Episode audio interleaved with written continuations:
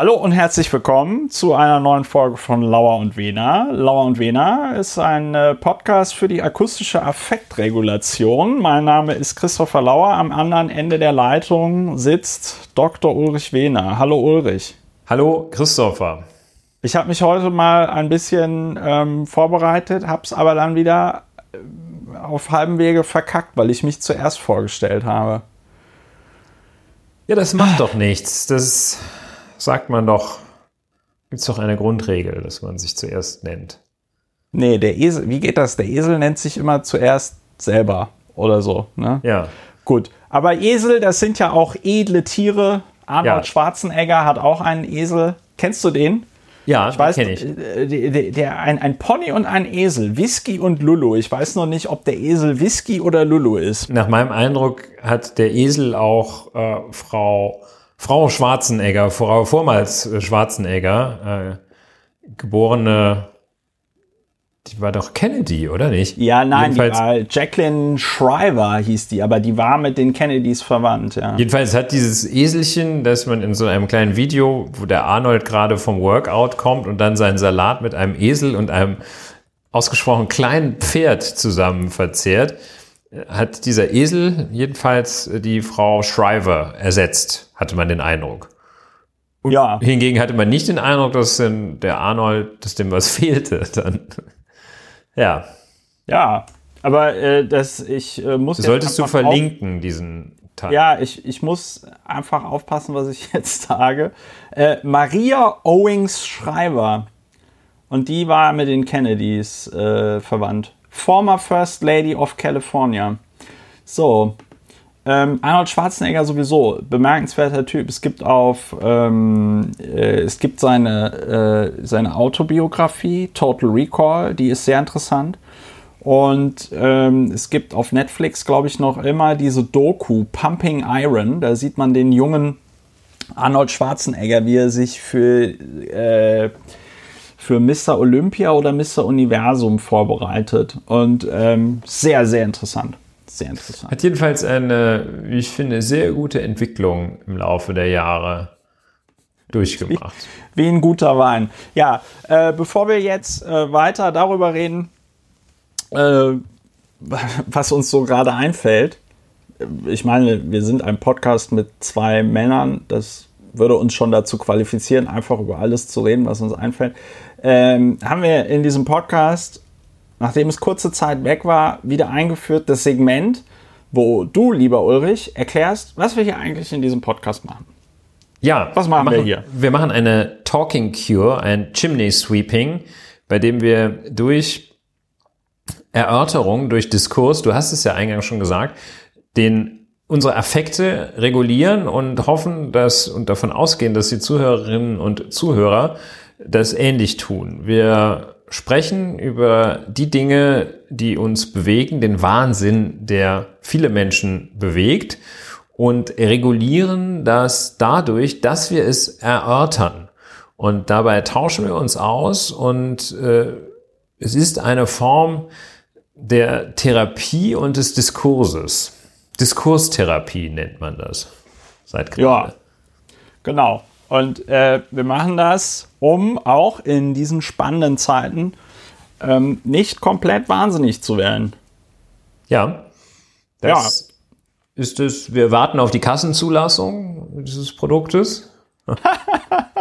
Und dann es Ich weiter. sag dir, dann, dann klingelt dann klingelt so im Säcke, wenn wir die Kassenzulassung haben. Wobei privat ist ja, gut, das ist ein anderes Thema, der Zustand unseres äh, Gesundheitssystems und äh, wie das äh, durchökonomisiert ist. Ähm, dieser Podcast lebt ja von seinen Hörerinnen und Hörern im wahrsten Sinne des Wortes. Äh, in der letzten Folge haben wir über Reisewarnungen gesprochen, die äh, verlängert worden sind und äh, wir haben über Homeoffice gesprochen. Und da hat uns quasi aus der Community Feedback erreicht, äh, das ich hier gerne wiedergeben möchte. Ähm, und zwar zum Thema Reisewarnung. Ulrich haben wir beide natürlich nicht so optimal recherchiert. Äh, das hat wohl versicherungstechnische Gründe.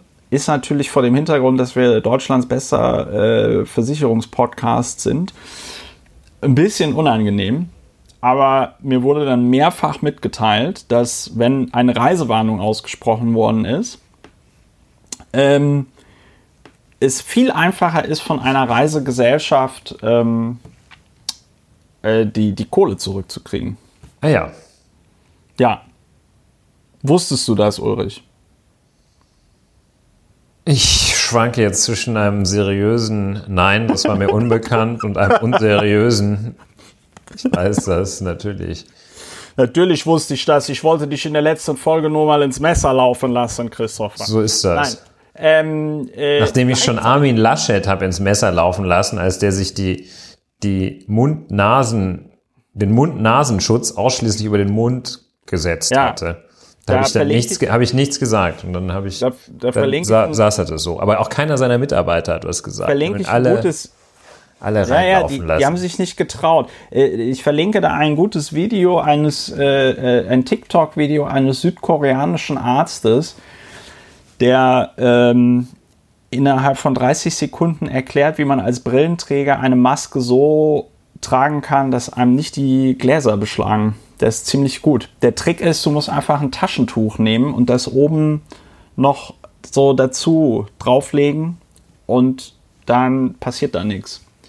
Äh, ist sehr gut. Aber wenn ich das jetzt so erkläre, wird das vielleicht nicht so schlüssig, wie wenn man sich das Video anguckt. ja, wenn man es Ähm, gesehen hat, wie ich, dann versteht man es. Wenn man es nicht gesehen hat, weiß man sind, nicht. wir sind halt die Eingeweihten. Ne? Okay, also Ähm, der versicherungsrechtliche Teil, den fand ich. beziehungsweise der versicherungspraktische Teil, dass offenbar viele Reiserücktrittsversicherungen werden das ja sein, in ihren allgemeinen Versicherungsbedingungen stehen haben, dass der Versicherungsfall dann eintritt, wenn das Auswärtige Amt eine Reisewarnung einge ausgesprochen hat. Finde ich, finde ich jetzt finde ich deswegen natürlich interessant, weil das verschiebt natürlich nur so ein bisschen das Problem, weil am Ende des Tages werden, werden entweder die Reiseveranstalter keine Kohle haben, wobei ich jetzt nicht, ich weiß nicht, ob sich Reiseveranstalter auch dagegen versichern können, dass es eine globale Reisewarnung gibt. Ich glaube nicht. Ähm, und am Ende des Tages verschiebt sich das Problem einfach dadurch, weil irgendjemand wird pleite gehen. Und dann wird es wieder Diskussionen darüber geben, muss jetzt dieser Reiseveranstalter gerettet werden oder nicht. Dann fließt wieder Steuergeld. Ulrich, am Ende bezahlen wir es trotzdem. Am Ende Ja. bezahlen wir es trotzdem. Da ist der, der Ehrliche möglicherweise der Dumme und wir haben hier ich das berühmte, ja auch aus der Spieltheorie bekannte Nullsummenspiel. Der, Ja. Die Summe ist konstant, ob jetzt Heiko Maas, Heiko von Bismarck Maas, äh, ob der es schafft, ähm, ob, ob der dann da dem, dem armen Pauschaltouristen etwas Geld ins Säckel spült, dass er dann wiederum an anderer Stelle den TUI-Leuten geben muss. Ja, Naja, ich weiß nicht. Also ich, ich habe das auch nicht geprüft, die Frage, ob eine Reisewarnung typischerweise ein Reiserücktrittsgrund ist, der zur Entschädigungszahlung durch eine typische Reiserücktrittsversicherung führt. Das weiß ich nicht. Ehrlich gesagt, du, will ich doch weiß gar es. nicht wissen. Ich, ich weiß es auch nicht. Mir fiel nur gerade eine lustige Konstellation ein. So ein Interview würde ich dann tatsächlich gerne lesen. Und zwar eine Person, die im letzten Jahr eine Reise nicht antreten konnte, weil Thomas Cook pleite ging. und die dann in diesem Jahr eine Reise gebucht hat und sich so richtig schön freute, endlich den ausgefallenen Urlaub nachholen zu können. Und jetzt macht die globale Pandemie da einen Strich durch die Rechnung. Ja, aber das ist doch traurig, oder nicht? Ja, das ist.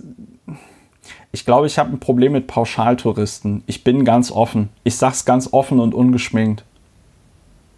Ich habe, Ja. glaube ich, ein Problem mit Pauschalreisen. Was ist das Pauschalreise? Ich kenne sowas nicht. Ein kleiner Scherz. Ähm, Ja, Ich hatte jetzt schon Angst, ich müsste dir eine Pauschalreise erklären. Gut, äh, äh, dann hätten wir das mit dem Feedback zur Reiserücktrittsversicherung bzw. Reisewarnung äh, hätten wir. Beim Thema Homeoffice erreichte uns das Feedback und da, und das fand ich tatsächlich interessant, also im Gegensatz zu dem Reisewarnungsfeedback. ähm, äh, das, danke fürs war- Feedback, könnte man bei dieser Gelegenheit das war, sagen. genau, we value your input. Ja. Bedingungslose Wertschätzung, ja. Bedingungslose Wertschätzung. Äh, ich gucke da natürlich immer nach, oh, hat die Person, die da jetzt kommentiert, überweist die regelmäßig Geld? Ja gut, okay, dann schaltest du den Kommentar mal frei. ein bisschen, also, bisschen gnädiger. Nein, aber... Eine, eine ähm, Möglichkeit des Kommentierens ist ja auch in der Zeile Verwendungszweck noch ein paar ja, Worte genau, beim Überweisen genau, anzugeben. Genau, genau. Ja, ja, ja. So, äh, muss man nur aufpassen, weil wenn man da irgendwie Geld für die Atombombe oder so äh, reinschreibt, dann, dann wird's wieder, ja, Dschihad, genau. Also, ähm, zum Feedback, äh, zum Homeoffice erreichte uns das Feedback und das fand ich wieder, ein, fand ich tatsächlich interessant und auch ein bisschen traurig. Ähm, da sieht man auch mal wieder, aus was für einer privilegierten Perspektive wir hier gesprochen haben, weil wir ja so der Meinung waren, ja gut, also Homeoffice, das sieht doch jeder Blinde mit dem Krückstock 20.000 äh, Kilometer bei Gegenwind ähm, aus 20.000 Kilometer Entfernung. Ähm, dass das gut ist. Äh, es erreichten mich Zuschriften, dass, wo Leute sagten, nee, also sie arbeiten da und da und ihr Chef, Abteilungsleiter hält Corona eh für was komplett ausgedachtes. Spoiler, nein, es ist nicht ausgedacht, es gibt diese Krankheit, ja. Ähm, ähm, und der sagt dann, nö, äh, meine Mitarbeiter machen hier kein Homeoffice. Und äh, das äh, ist tatsächlich äh, schwierig, da habe ich nicht dran gedacht und da kann man einfach nur sagen, äh, vielleicht wäre für solche Fälle dann ein Recht auf Homeoffice, zumindest während einer Pandemie, ähm, ganz gut. Ja, das ist ein Aspekt, der den ich auch sehr beachtlich finde. Das ist äh, vor allem ein, eine, oder so wie ich das bislang verstehe, ist es vor allem eine Vertrauensfrage. Das äh, Homeoffice beziehungsweise das Thema Vertrauen spielt da eine große Rolle. Und äh, in, in der Variante des Misstrauens, nämlich der Annahme, dass Arbeitnehmer, denen gestattet wird, zu Hause zu arbeiten, da sowieso den ganzen Tag die Füße hochlegen.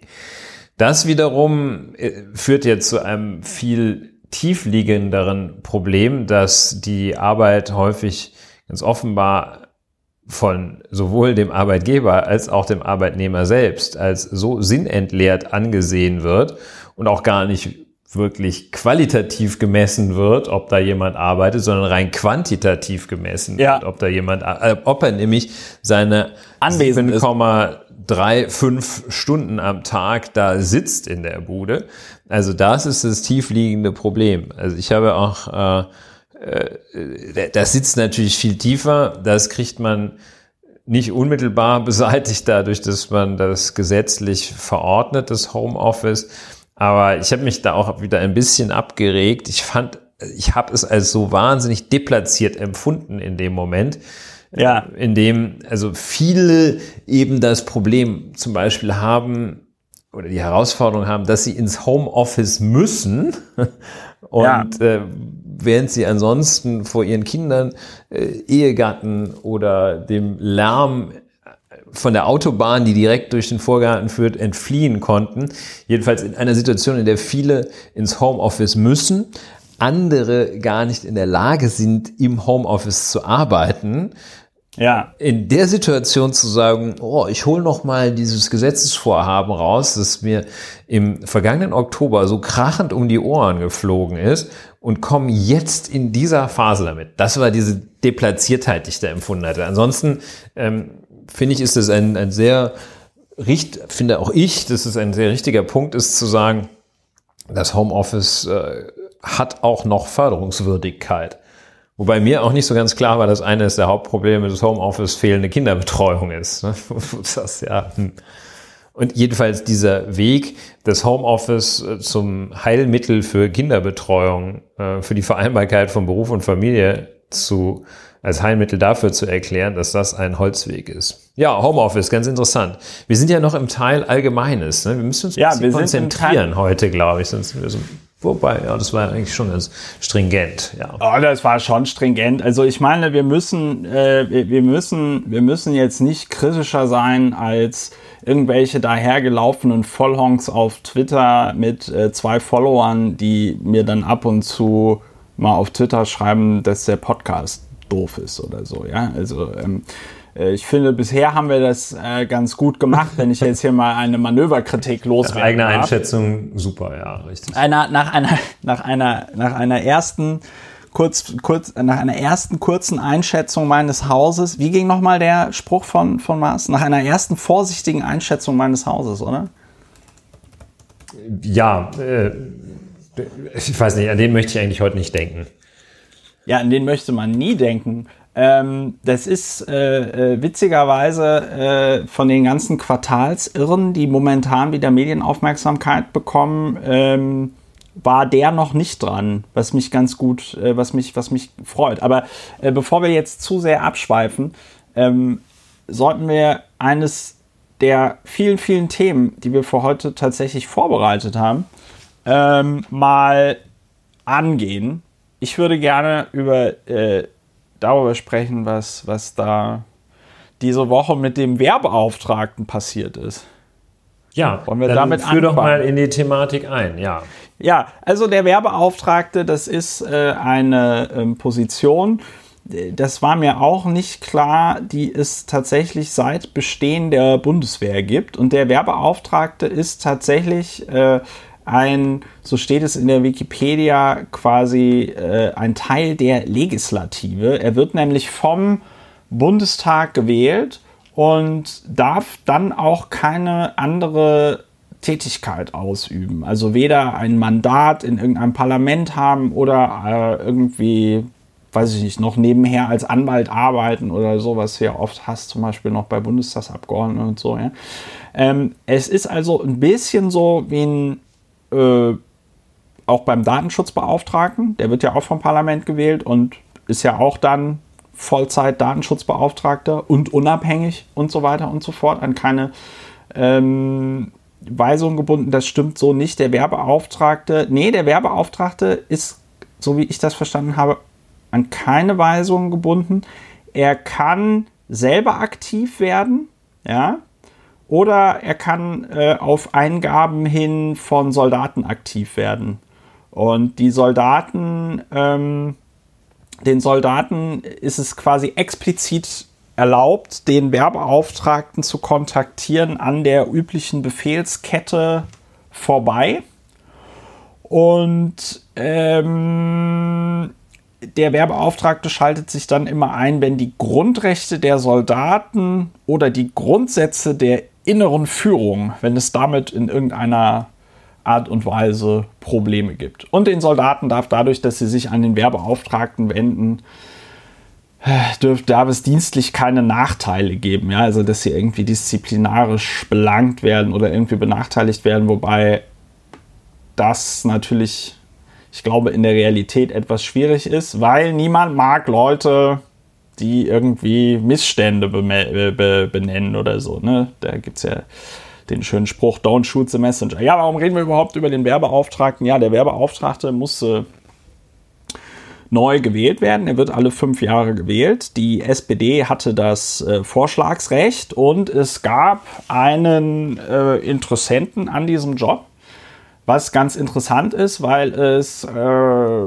das kann man so der Berichterstattung entnehmen, mit Hans-Peter Bartels einen Amtsträger gab, der irgendwie überall anerkannt war. Also der war in der Koalition zwischen CDU und SPD anerkannt, der war in der Opposition anerkannt und er hatte wohl auch bei der Bundeswehr ein gutes Standing. Äh, das hat aber Johannes Kahrs nicht gestört. Ähm, Johannes Kahrs ist äh, ein Bekannter, man muss sagen, war ein Bekannter, weil, also er lebt noch, aber das, äh, das, das kommt dann jetzt im Laufe dessen, was ich noch erzähle. Johannes Kahrs ist ein ähm, Bundestagsabgeordneter aus äh, Hamburg, äh, direkt gewählt im Wahlkreis Hamburg-Mitte. Ähm, hat einen Ruf als äh, Netzwerker, ist der Sprecher des Seeheimer Kreises, also quasi deren Vorsitzender, ähm, geht. Äh, es gibt einen Artikel aus dem Jahr 2009, über ihn aus der FAZ. Das System Johannes Kahrs, der ist nicht so positiv. Da geht es zum Beispiel, da geht es zum Beispiel um darum, dass Johannes Kahrs ähm, nachts äh, Telefonterror gemacht hat äh, bei einer äh, 22 Jahre alten äh, tatsächlich Parteigenossin. Also die war eine Linke im Hamburger Juso-Vorstand, bekam nachts anonyme Anrufe, äh, sie beleidigt, bedroht hat. Und äh, ja, der 28-jährige Johannes Kaas war der. Ja, da kann man vielleicht ergänzen, dass es da ja eine Fangschaltung gab dann durch die genau. Dame. Und da ja, nicht durch die Dame, sondern durch, ja, ja. ja. Dank, ja. ja. Ähm, damals äh, konnte man die Fangschaltung noch nicht selber machen, richtig? Und ähm, da ist dann, also Johannes Kaas, wie es heißt, zweimal als Anrufer registriert worden. Und ja.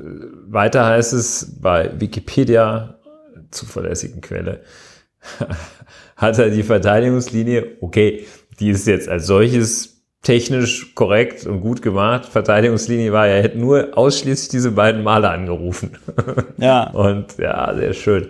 Die ja, anderen Anrufe okay. stammen nicht von ihm. Ja, also Johannes Die anderen 895 in der vergangenen Woche waren nicht von mir. Ja, wobei wir dazu sagen müssen, es waren, äh, es handelt sich bei den 895 um eine Übertreibung des Herrn Dr. Weiß ich nicht. Äh, das wissen wir nicht. Wir, wir, wissen es nicht. Es können auch 1000 gewesen sein. Auf jeden Fall, äh, Johannes Kaas äh, ähm, wollte also und das muss man, das können wir nicht, wir können nicht die Geschichte Johannes Kahrs hier nacherzählen. Er wollte Werbeauftragter werden, warum auch immer. Äh, ich kann mich an andere Artikel über ihn erinnern, wo er, er hatte ja im, äh, im, im, Bundestag, war er ja im Haushaltsausschuss ähm, für die SPD-Fraktion und äh, das ist, wenn man sich wenn man weiß, dass das Haushaltsrecht das Königsrecht des Parlaments ist, dann ist natürlich, wenn man Mitglied einer Regierungsfraktion ist und dann dort für diese Fraktion im Haushaltsausschuss drin sitzt, dann kann man sich vorstellen, dass das eine sehr, sehr wichtige Position äh, äh, ist. Ne? Und ähm, es gab Artikel, warum wird der jetzt nicht zum Beispiel Finanzminister oder so, ne? Weil das ist zumindest, so geht so aus der Berichterstattung hervor, dass sein Netzwerk und sein Einfluss groß genug gewesen wäre, um das zum Beispiel zu werden. Ich suche mal den Artikel noch ähm, raus für, für, für, den, für den Blogbeitrag zu, zu, dem, zu dieser Folge hier. Ja, und Johannes Kahrs wollte also nie irgendwie Bundesminister oder sonst irgendwas werden oder Staatssekretär oder was auch immer er wollte jetzt auf einmal Werbeauftragter, Werbeauftragter werden. Ja, er wollte Werbeauftragter werden. Ähm, Werbeauftragter ist auch äh, geldmäßig nicht verkehrt. Das ist. Äh, ähm, ist wie Staatssekretär. Ja, das ist äh, B11. B11.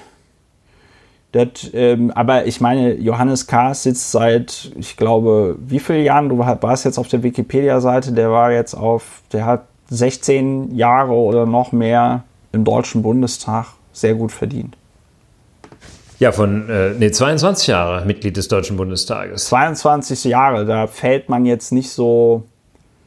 Ähm, kriegst, kriegst du wahrscheinlich 30, 30 Jahre lang Übergangsgeld. Naja, wie dem auch sei. So, oh, ja, also Johannes Kaas wollte ähm, äh, äh, Dings werden, Werbeauftragter. Werbeauftragter.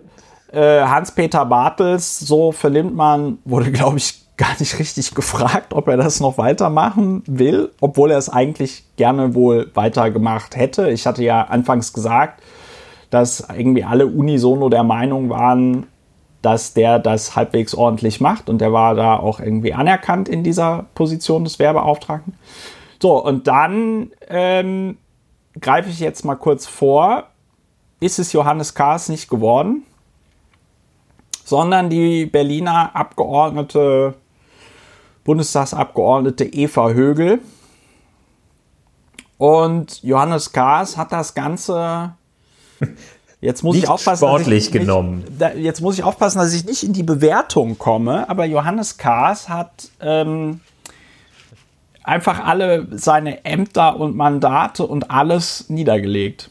Also es gibt ja, es gibt ja so Von jetzt auf gleich, ne? Von Also jetzt so- auf gleich. Also genau, es gibt so, es gibt ja so Spezialexperten, da haben wir ja auch schon in verschiedensten Zusammenhängen drüber geredet, die, wenn sie sagen, ja, ich verlasse den Deutschen Bundestag oder so, schön darauf achten, dass sie noch irgendwelche Fristen äh, mitnehmen, um dann, weiß ich nicht, irgendwelche bei irgendwelchen Pensionsansprüchen nochmal, weiß ich nicht, eine Stufe mehr aufzubauen oder so, ja. Nicht so Johannes Kahrs. Johannes Kahrs hat einfach gesagt, so, Ende im Gelände. Ich lege mein Bundestagsmandat mit äh, zum Ende des heutigen Tages nieder. Punkt. Bam. Aus die Maus. Äh, was ich, und da darf ich jetzt noch nicht in die Bewertung kommen, aber das muss man an der Stelle sagen, schon, finde ich, ein sehr bemerkenswerter Vorgang ist. Also, weil Wehrbeauftragter ist ja jetzt auch nicht weiß ich nicht, Bundespräsident oder so. Ne? Ich meine, gut, bei Bundespräsident. Ja, das ist ein Satz für die Ewigkeit, Bundes, Bundespräsident, da bringst du dich auch nicht selber ins Spiel, aber äh, du verstehst, was ich meine, Ulrich. Ne? Also Wehrbeauftragter ist natürlich im Gefüge der Bundesrepublik Deutschland eine wichtige äh, Funktion und historisch gesehen kann man sich natürlich auch vorstellen, warum gibt es so etwas wie einen Wehrbeauftragten. Ja? Äh, das ist natürlich zu, sag ich mal, der Struktur der Reichswehr und Wehrmacht ist das natürlich schon eine starke Änderung, wenn du auf einmal eine parlamentarisch legitimierte Institution hast, wo man sich als Soldat einfach an der Befehlskette vorbei hin, hinwenden kann, um Missstände zu benennen oder so. Petitionsausschuss, ja. Ja, Ja, also genau. es ist schön, So. aber du sagst, äh, wie ich auch völlig gleich empfinde, das ist jetzt keine staatstragende, also es ist nicht völlig systemrelevant. Ja, okay, sagen wir so. Ja. Also es, es, es wirkt Es unverhältnismäßig. Ja, ja, ist unverhältnismäßig, ist, glaube ich, das richtige Wort. Mir da kommt gerade so das, äh, ja, völlig, äh, völlig alles hinzuschmeißen, Ja. in dem Moment, in dem eine andere Person für dieses Amt, das man angestrebt hat, nominiert wird. Und Ja, vor allem, und vor allen Dingen, was mich halt gewundert hat, ist, es, es, äh, es korreliert natürlich in keiner Weise mit der Machtfülle, die Johannes Kahrs immer äh, unterstellt wurde oder zugesprochen wurde oder so. Verstehst du, was ich meine? wir sind ja jetzt schon in der Bewertung. Ja, wir, wir müssen In vielleicht die- noch mal ein bisschen, wir müssen ein bisschen noch mal vielleicht zurück, weil ähm, also es, es gibt da einen sehr interessanten Artikel auf Spiegel Online von äh, Konstantin von Hammerstein und Florian Gattmann, die also beschreiben, wie das alles gelaufen ist und die erklären das so, dass also der äh, Kars im Oktober da halt zu dem Rolf Mützenich gegangen ist. Rolf Mützenich ist der neue Fraktionsvorsitzende der äh, SPD, nachdem Andrea Nahles dieses Amt äh, niedergelegt hat, äh, weil sie von der Partei komplett äh, zerschlissen worden ist. Ähm, Rolf Mützenich wird anscheinend Mützenich, nicht Mürzenich. Das ist, wenn du wenn du, Wenn du gleich- Gürzenich und Ich wollte es gerade sagen, wenn du, immer, wenn du immer ans Gürzenich denkst. Und dann, Ja. also, also, der Rolf, äh, der Rolf wird auch das Orakel von Köln genannt. Laut diesem Artikel, weil der sich, weil der nicht so konkret ist, ne? Ist Weil der Rolf der- eigentlich der, der wollte jetzt ja auch während äh, zweier Husarenstreiche, wollte er ja auch die NATO damit beglücken, dass hier Atomwaffen wegkommen aus Deutschland. Sofort. Also, auch, ich auch finde- sofort. also das, da müssen wir jetzt ein bisschen aufpassen, ne? aber kleiner Exkurs in, in Zeiten von, von, von, von atomar bestückten Interkontinentalraketen, ja, ist eine Diskussion über irgendwelche Bomber, an denen irgendwelche Atomwaffen dran sind, so bescheuert. Also, weißt du, du kriegst, du kriegst mit, ähm, du kriegst mit diesen ICBMs, die sowohl die Russen als auch die Amerikaner, als auch die Chinesen haben, ja, äh, kriegst du innerhalb von 20 Minuten an jeden Ort der Welt mehrere, wahrscheinlich sogar Megatonnen Atomsprengköpfe. Ja, das war jetzt ja auch. Ja, ja, Entschuldigung. Das eher so ein Einsprengsel. Lass uns nicht ja. äh, die Atomstrategie ja. des nordatlantischen müssen, Verteidigungsbündnisses ja, jetzt hier zu intensiv bereden und zurückgehen äh, zum Rolf. Ja, Rolf. Ich, dieser kleine Exkurs zeigt aber auch, dass der Rolf da möglicherweise nicht so nachgedacht hat. Ist aber auch egal. So, jedenfalls, äh, Kars geht zu Rolf Mützenich, sagt, hör mal, äh, sag mal, na, Ralle, Roll, Rolle, äh, egal. Er, also, und Kars hat das Gespräch so in ich Erinnerung. der Mütze zu dem. Mütze, äh, Mütze. Kars hat das Gespräch so in Erinnerung, dass der Mütze nicht ihm fest zugesagt habe, dass er das wird. Und, Mü und Mützenich hat das Gespräch so in Erinnerung, dass er gesagt hat, nö, also ich unterstütze dich gerne dabei, dass das eine erfolgreiche Bewerbung wird und so. Da muss ich jetzt allerdings leider einen Exkurs machen. Ähm, Ach so, du jetzt zum, auch, ja? Ja, sorry, aber ähm, also zu dieser, zu dieser unterschiedlichen Wahrnehmung muss ich sofort an den großen Fußballweltstar Stefan Effenberg denken Stefan Effenberg saß der Colt relativ locker zuweilen. Und äh, Stefan Effenberg vom, äh, äh, von der Staatsanwaltschaft Mönchengladbach und dann hinterher auch vom Amtsgericht sah er sich mit dem Vorwurf konfrontiert, einen Polizisten aus Anlass einer Verkehrskontrolle ich weiß nicht, ob die damit auch noch äh, für Stefan Effenberg unerfreulichen Aspekt einer Alkoholisierung hat. Das weiß ich nicht. Aber jedenfalls äh, sah sich mit dem Vorwurf der, sah sich dem Vorwurf der Beleidigung, mit dem Vorwurf der Beleidigung konfrontiert. Er sollte nämlich einen Polizisten beleidigt haben. Und der Polizist sagte, der Herr Effenberg, der hat zu mir Arschloch gesagt.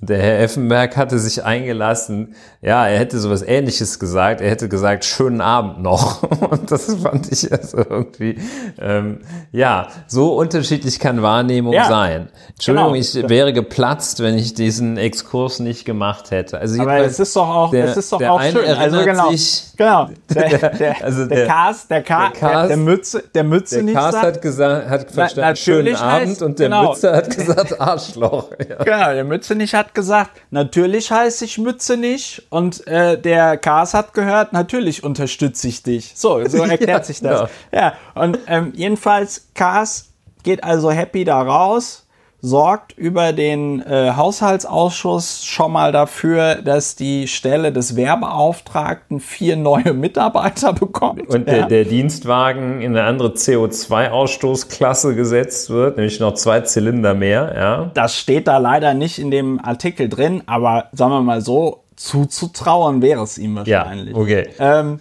die, ähm, äh, so, jetzt ist da also Aussage gegen Aussage äh, den ähm, Hans-Peter Bartels äh, fragt am Ende keiner mehr.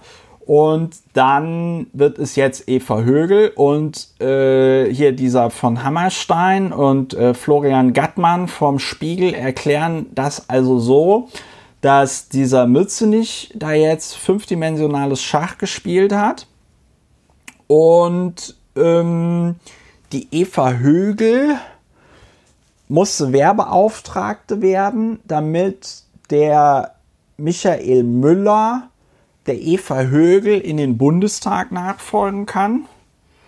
Und ähm, damit dann die Giffey regierende Bürgermeisterin werden kann.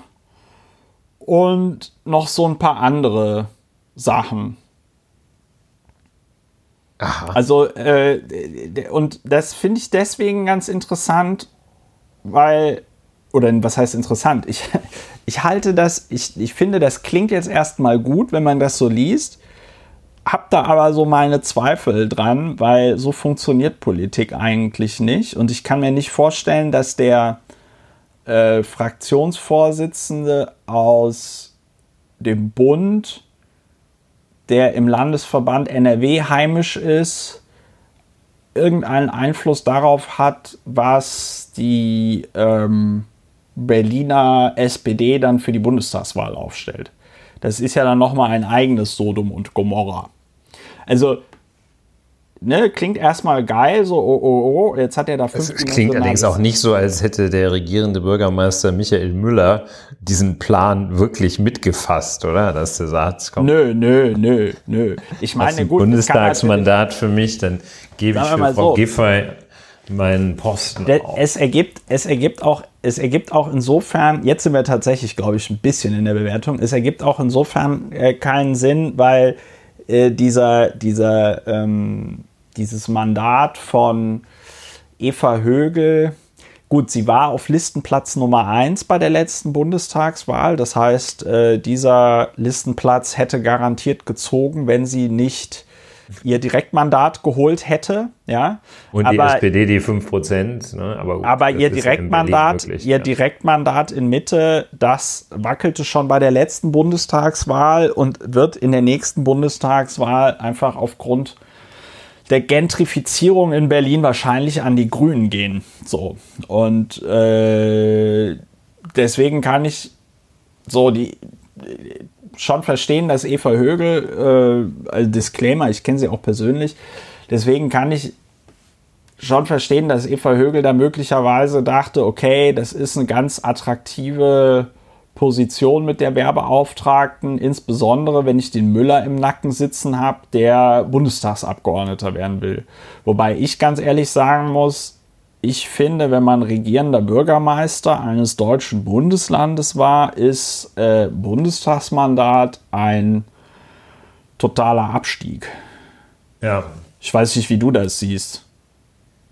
Ja, das, also wenn, wenn ich vor der Wahl stünde, würde ich auch äh, regierender Bürgermeister machen. Aber äh, also auch in der Wertigkeit finde ich das auch. Ich finde auch, ja, ich finde äh, die, also das ist subjektiv. Frau Högel war ja auch im Gespräch als Justizministerin. Ja. Und äh, wenn man sagt, okay, Justizministerin äh, ist es nicht geworden, werde ich halt Wehrbeauftragte ist auch, ja, gut, also will ich vielleicht mal nicht herablassen, weil Wehrbeauftragter ist auch ein schöner Job und so. Ähm, aber sieht auch ein bisschen schräg aus.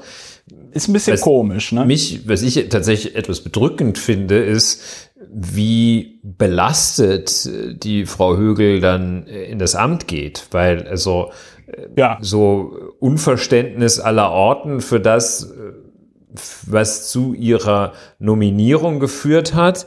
Ihre Wahl war dann ja Formsache, weil sowieso äh, äh gewissermaßen äh, abgesprochen zwischen den Koalitionsfraktionen und dass dann also sie Unverständnis äh, herrscht darüber, dass der erfolgreiche Vorgänger nicht einfach noch fünf Jahre weitermacht ja. Dass der andere, der immerhin so ein bisschen als Wehrexperte galt, es aus ohne Angabe von Gründen nicht wird und sie Meinst jetzt den Cars? Den Cars, ja. ja nee, so, so gut Grund, und richtig der, man das findet. Äh, der SPD-Grund, der SPD-Grund war, ähm, der SPD-Grund war ja, dass sie, dass die Mütze nicht dann irgendwann gesagt hat, äh, hör mal, Johannes, es gibt da in der CDU keine Mehrheit für dich.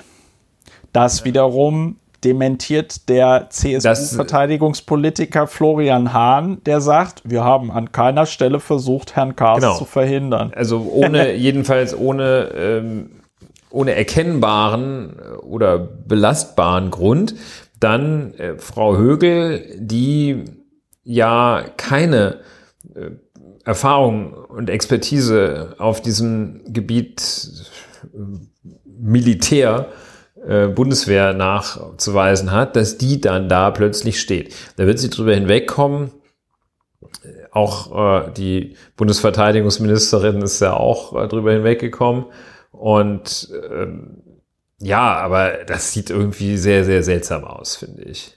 Nun ist seltsam noch nicht so ein Prädikat, aber der, der Umgang, das ist ein schlechter, ein schlechter Umgang, finde ich, äh, der da. Ja, also das Amt des, Wehr, das Amt des Wehrbeauftragten ist mit Sicherheit äh, beschädigt. Ähm, die SPD macht mal, macht halt wieder SPD-Zeug, so, ne? Also äh, ich denke, auch bei der CDU werden solche Personalien äh, mit einem Hauen und Stechen verbunden sein aber äh, es läuft halt ruhiger ab. Ne? Ähm, das irritiert schon sehr. Und was mich halt am meisten irritiert, ist, ähm, dass der Cast da alles hinwirft. Ich meine, ja, mein, mein, äh, mein, hm? Mitleid, mein Mitleid hält sich äußerst in Grenzen. Äh, dieser Mann war ja auch nicht ganz unverantwortlich dafür, dass es mir in der SPD so ergangen ist, wie es mir erging. Ähm, das ist ein bisschen so, weil wir vorhin beim Thema Überreaktion waren. Das ist ein bisschen so, wie wenn du, weiß ich nicht, du buchst ein Hotel, kommst ins Zimmer da ist irgendwie ein Fleck auf dem Teppich oder so. Und statt runter an die Rezeption zu gehen und zu sagen, Entschuldigung, aber können Sie da nochmal mit dem Staubsauger drüber gehen oder so, holst du einen Kanister Benzin und brennst das ganze Hotel ab. Ja? Ähm, ich verstehe, ich verstehe, ich verstehe halt nicht. Und da werde ich leider ein bisschen zum Verschwörungstheoretiker und denke mir, da ist doch noch mehr im Gebüsch. Ja, das glaube ich. Das kann doch nicht, das kann doch nicht sein, dass der wegen so einer, also ich kann mir nur vorstellen, dass der, ich weiß ich meine, was. Was, was, was, was, du weißt es.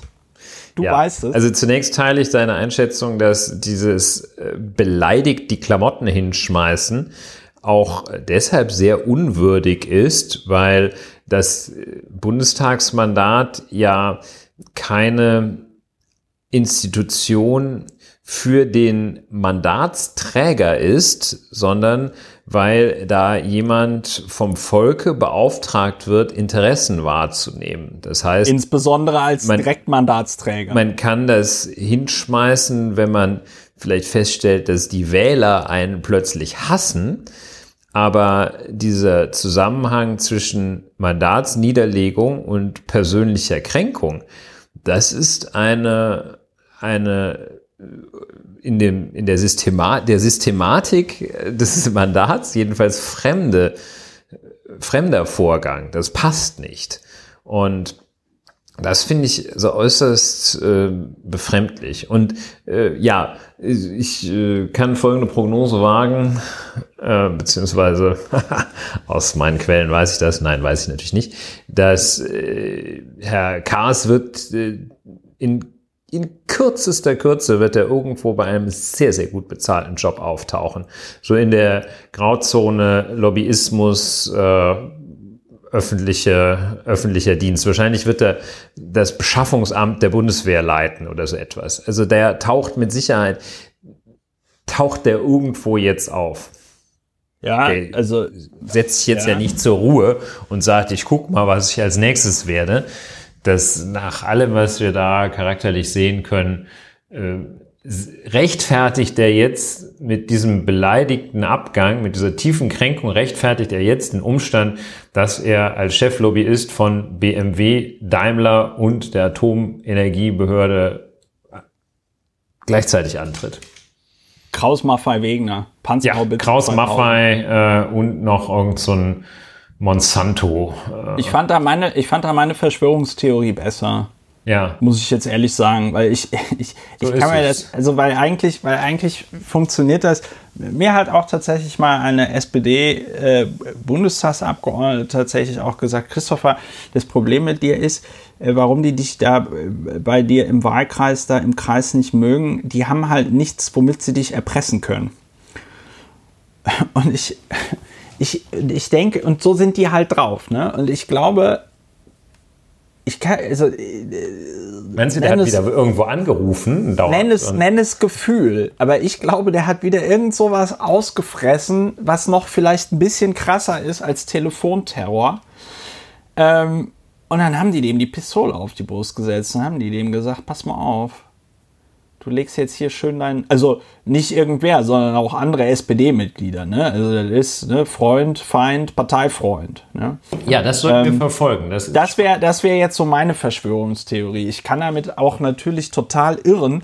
Es kann auch sein, dass der Johannes Kahrs über all die Jahre gar nicht der einflussreiche Supernetzwerker war, ähm, der er war, sondern einfach nur ein Scheinriese, der sich halt wie die Axt im Wald verhalten hat und deswegen mit allem durchkam. Und weil dann alle Leute dachten, weil man seit zehn Jahren in der Zeitung lesen konnte, dass er der krasse Netzwerker ist, dass man sich deswegen mit ihm nicht anliest, äh, anlegt. Verstehst du, was ich meine? Also Verstehe. halt so. Ja, wir das, werden das, sehen. Der Ruf, der ihm vorauseilte, so eine self-fulfilling prophecy war. Ich fand es auf jeden Fall ähm, bemerkenswert interessant, halt wieder typisch SPD. Und wenn du dazu nichts mehr zu sagen hast, können wir gerne über was anderes reden. Ja, wir gehen, würde ich vorschlagen, gleich über zur zweiten Koalitionsfraktion, der Größe nach die erste, zur CDU-Fraktion mit ihrer immer wieder Entschuldigung. Ich muss schon lachen, weil ich weiß, worum es jetzt gleich geht. Mit äh, der, die hat auch einen, einen Abstieg gewissermaßen hingelegt, nämlich von der Weinkönigin zur Bundesministerin für Landwirtschaft und Ernährung, Frau Julia Klöckner. Zur Bundesinfluencerin. Ja, Frau Julia Klöckner, immer wieder schön, ähm, okay, mal nicht so wollen wir nicht so suffisant einsteigen. Aber Julia Klöckner, äh, bekannt auch äh, zuletzt äh, in Erscheinung getreten durch ihr großartiges Video, in dem sie äh, freundlich lächelnd neben dem Vorstandsvorsitzenden des Weltkonzerns Nestlé steht, der erklärt, dass der Zuckergehalt seiner Produkte nunmehr um ein Nanogramm, um ein, dass man zwei Zuckermoleküle weniger jetzt pro Snickers oder was, was die auch herstellen, pro, pro Milky Way nimmt. Ja, jedenfalls, das war der letzte, einer der letzten kontrovers diskutierten Auftritte von Frau äh, Julia Klöckner. Naja, und dass sie gesagt hat, die Leute sollen mal bitte gefälligst mehr Geld für Essen ausgeben. Ja, aber ich meinte jetzt äh, so Medienauftritt äh, mit äh, ja. Äh, auf, das war, glaube ich, bei, Twitter veröffentlicht, dieses äh, Video, das weiß ich gar Durch nicht. Durch das Bundesministerium für Ernährung und Landwirtschaft. Ja, und jetzt äh, in der vergangenen Woche tritt Frau Klöckner in einer Fernsehsendung mit dem sogenannten Starkoch Johann Lafer auf. Und Bild TV. Bei Bild TV. Wusste ich jetzt auch gar nicht, dass es das gibt, aber das hatte ich auch so gehört. Äh, das ist äh, leider, oder man muss vielleicht auch sagen, erfreulicherweise, Gott sei Dank, wohl nicht mehr zugänglich, das Video.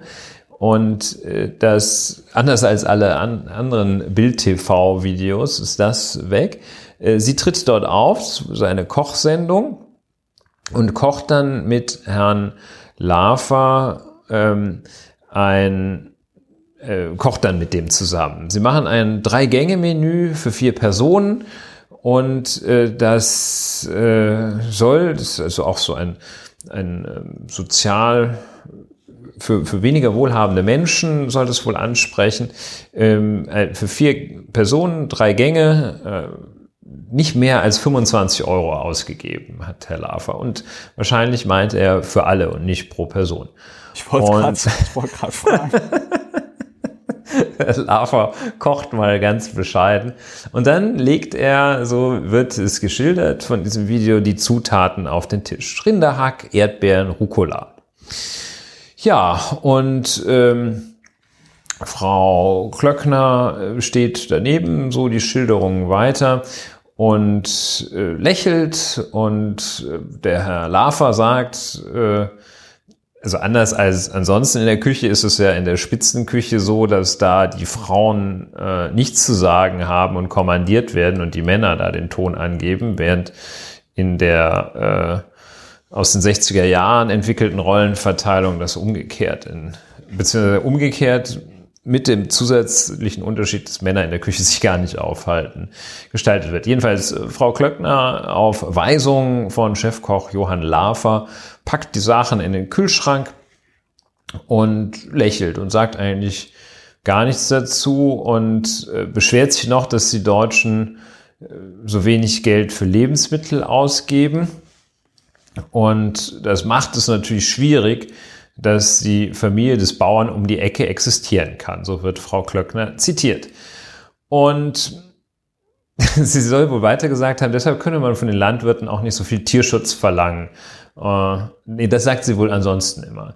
Ja, und ähm, es stellt sich heraus, dass diese Sendung, also es stellt sich heraus, das ist äh, im Nachhinein wird hervorgehoben durch die Medien, dass diese Sendung, in der sie auftritt, präsentiert wird von Kaufland. Und äh, auch der Hinweis präsentiert von Kaufland mehrfach eingeblendet wird in dieser Sendung. Das ist also Kaufland, ein Supermarkt aus derselben Gruppe wie Lidl. Und der gute äh, Herr Schwarz, über den haben wir auch schon geredet. Aus der Schwarz-Gruppe, ganz genau. Und ja, das ist, sind im Wesentlichen die Fakten. Ähm, man kommt schon etwas in die Bewertung. Ähm, nein, das ist noch keine Bewertung. Ein weiteres Faktum ist, dass bei diesem Einkaufen vorher, das wohl äh, Herr Lafer durchgeführt hat, also Show-Einkaufen bei Kaufland, äh, dass der da also ähm, keinerlei äh, besonders durchdachte Auswahlentscheidung hat erkennen lassen. Was ich mit dieser etwas verklausulierten Redewendung sagen? Der hat also einfach wahllos eingekauft und nicht auf irgendwelche Korrektheiten wie zum Beispiel biologisch dynamische Produktion oder fair gehandelt. Der hat also so richtig so, ja, so Industrieware eingekauft. Ne? Also so Fleisch, äh, das äh, so hat die Taz herausgefunden, will sie herausgefunden haben, aus einem Stall stammt, äh, in dem ein 220 Kilogramm schweres Rind 1,7 Quadratmeter Platz hat. Ja, ich sehe hier gerade so ein Screenshot, das ist ganz geil. Das ist dann so, das ist das Kaufland Purland, also das ist die Eigenmarke von Kaufland, ja. Die, äh, das ist das Purland Hack, ja. Simmen, Simmen, Si nee, Semmentaler oder Simmentaler Rind und dann ist da so eine Ampel oben rechts, Haltungsform. und das ist dann, da gibt es dann so 1 bis 4. Die 4 ist grün und die 1 ist rot. und da steht Stallhaltung. Und da wird, Stallhaltung, ich, das ist ja da wird dann irgendwie klar, ähm, was beim Semmentaler Rind so abgeht. Ja, ja, also jedenfalls, Frau Klöckner steht da, lächelt äh, in dieser von Kaufland gesponserten Sendung, in der zu Beginn halt Kaufland-Produkte eingekauft werden, hält auf einem Foto, das man so sieht, das Herr Böhmermann rumgetwittert hat, hält so eine, so, so völlig gestellt, so eine riesige Pfeffermühle ins Bild. Das ist auch sehr schön. Ja. Wer das, wer das findet, hat, also, hat äh, auch einen gewissen, ein bisschen Spaß dabei. Ja, das macht Frau Klöckner. Dann äh, wird äh, sie, das, das wird also bekannt, äh, wird so analysiert, dass es wird für nicht gut befunden. Und das Bundesministerium für Ernährung und Landwirtschaft heißt es, glaube ich, äh, das äh, äußert sich und äh, das äußert sich in, in so vier Punkten. Und ein Punkt war, Sponsoring war weder im Vorfeld noch zum Zeitpunkt der Aufzeichnung bekannt. Einkauf, nächster Punkt, Einkauf und Warenauswahl erfolgte durch Produktionsfirma und Koch. und äh, ja, muss man sagen, also so, so richtig superklasse ist das noch nicht als Erklärung. Ne? Und äh, ähm, ja, also das vielleicht einmal zum, zum Ablauf, zu den Fakten. Und man fragt sich ja, äh, warum macht die das? Und was soll das? Und was sind das? Also man stellt sich viele, viele Fragen. Und die eigentliche Frage ist, äh, also ist sie ein bisschen blöd? Oder also das ist so die Frage, die mir als erstes kommt. Welche Fragen kommen dir in naja, den Sinn? Äh, das Schlimme, also das Schlimme ist ja, dass ähm, also, warst du überrascht, als du das gehört hast? Ich formuliere es mal als Frage.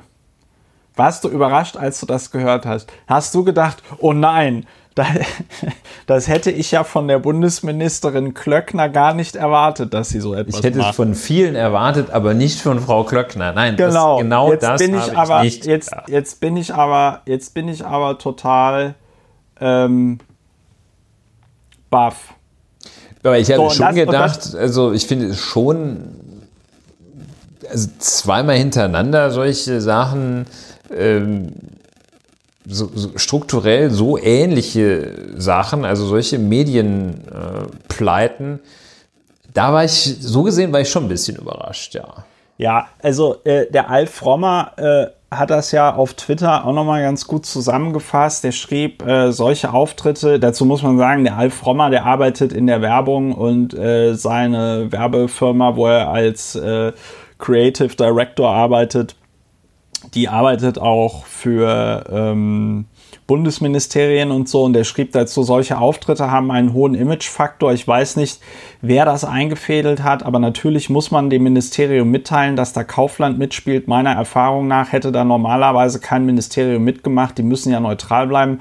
Was ich mich zusätzlich frage, gerade Filme mit Ministerinnen werden mehrfach auf unterschiedlichen Hierarchieebenen kontrolliert und abgenommen, manchmal auch von Ministerinnen persönlich. Und auch da soll, soll das nicht aufgefallen sein, sehr unwahrscheinlich. Also ähm, erstens finde ich solche Videos an und für sich problematisch, weil ich das, ganz ehrlich, äh, ich, ich,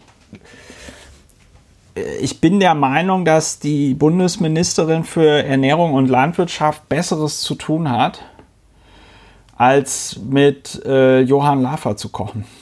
Ja, Also, das einfach, so vom Zeitman einfach so vom Zeitmanagement, ja. Also äh, klar, die soll zu Hause kochen, was sie will, und wenn äh, sie zu Hause mit Ja, Johann Lafer kochen will, dann soll sie so viel mit Johann Lafer kochen, wie sie möchte. Das ist jetzt Lookism, aber Johann Lafer ist ganz schön, der hat ganz schön zugenommen. Der Ich Koch kenn den noch so aus den- nicht so, dass er Ich äh, den noch dass so sein aus BMI 90er. konstant unter deutlich unter 30 wäre. Ich kenne den noch so aus den 90er Jahren, wo der, wo der schlank und rank war und ein, ein Jungspund und jetzt halt nicht mehr. Egal. Aber ähm, also erstens, das ist schon mal das, was mich irgendwie irritiert, ja, weil das ist ähm, halt auch so das Format Bild TV, ja. Also weiß ich nicht, es gab früher dieses, ähm, ah, wie hieß denn nochmal die Sendung mit dem Bioleg? Weißt du, was ich meine? Ja, die hieß doch irgendwas mit Biolek, oder? Ja, Er hatte so, auch so eine Kochshow. ja. Und Bios Bahnhof, das war aber was Naja, anderes. es gab dieses Boulevard Bio, das war aber diese Talkshow, die er hatte. Und dann gab es doch diese Kochsendung. Ja, der hat auch gekocht. Aber ähm, der war ja nicht Landwirtschaftsminister. Alfredissimo hieß die. So, Ah ja, die habe ich ganz gerne geguckt. Wenn ihr mal Zeit habt, guckt euch die Folge an, wo er mit, äh, wie hieß der, der, der ähm, Hans, Hans Meiser, ne? Bei RTL, ne? Oh je. Ähm, es gibt, es gibt eine, es gibt eine Folge mit Hans Meiser, Alfred Biolek kocht Salzburger Nockerln und da muss man irgendwie so äh, äh, Eischaum unter, unterheben, ja, und Alfred Biolek rastet fast komplett aus, weil da irgendwie das mit dem Eischaum zu schnell untergehoben wird oder so. Sagenhafte Folge, sagenhaft, ja. Also, ähm, Alfredissimo, Salzburger Nockern. So, Alfredissimo war ein Format, wo der Biolek seinen Gästen über das Kochen näher kam. Äh, das hatte das war ein faszinierendes Konzept. Ja, die haben da gekocht und während des Kochens über total ernste Sachen gesprochen und das war gut. Aber jetzt ist ja der Johann Lafer auch nicht so,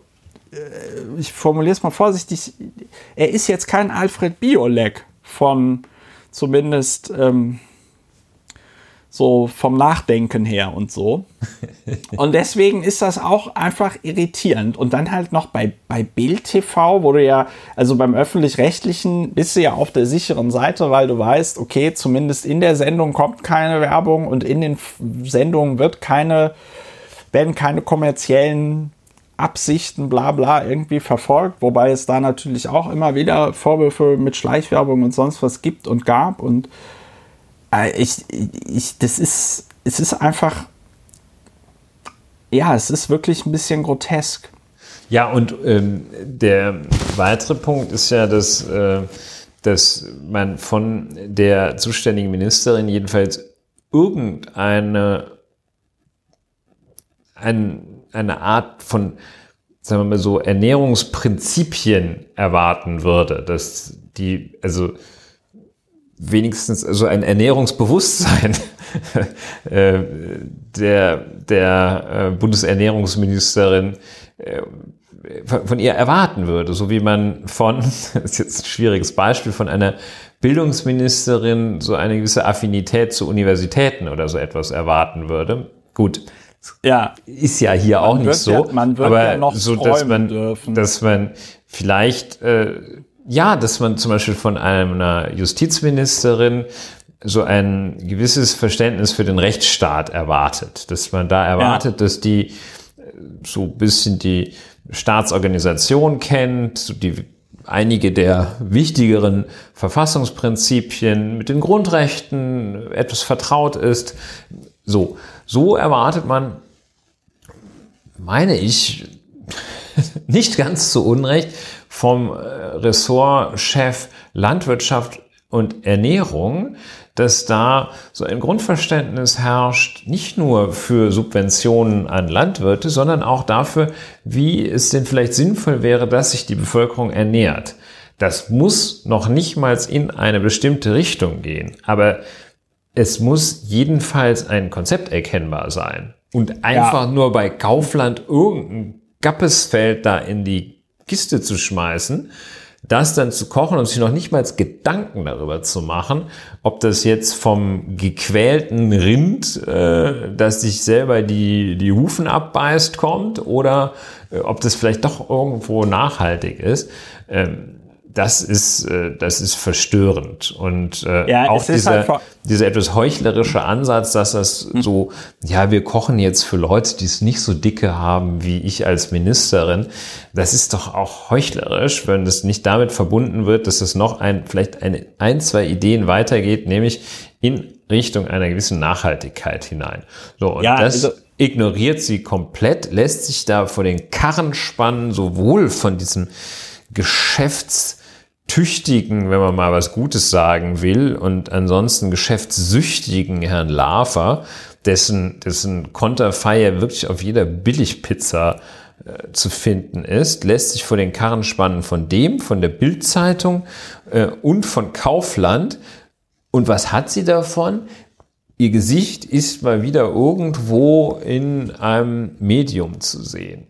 Und das ist ganz schlecht. Und wir hatten ja schon äh, zu Corona-Zeiten, die noch nicht vorbei sind, aber äh, zu der letzten, zu einem der letzten Höhepunkte von Corona, als dann Frau Klöckner sagte, äh, ja, die Ernährungs, äh, der Ernährungsnachschub, die Lebensmittelversorgung in Deutschland, die sei ja nun gesichert. Und da muss man sagen, der kann und darf man wirklich gar nichts glauben. Und da zeigt es sich, wenn man seine Glaubwürdigkeit derartig verspielt, hat man in Situationen, in denen es drauf ankommt, nichts mehr zu bieten. Und das ist bei Frau Klöckner so. Die hält wirklich ihr Gesicht völlig egal, was es kostet, hält sie irgendwo rein und stellt sich daneben und guckt nett und äh, lächelt. Und äh, ja, wenn da einer ja, was gibt's, was ist denn so das schlimmste Produkt, das es gibt, wenn da einer Streumunition.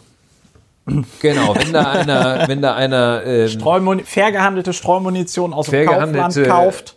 Streumunition oder Landminen, ne? Dann Landminen. Mm, Landminen-Ragout. Mm, Landminen-Ragout kocht, äh, das dann irgendwie Kinder essen mit ihren gerade äh, geschenkt ihnen geschenkten Welpen, die dann zerfetzt wird, dann stellt sich Frau Klöckner dahin.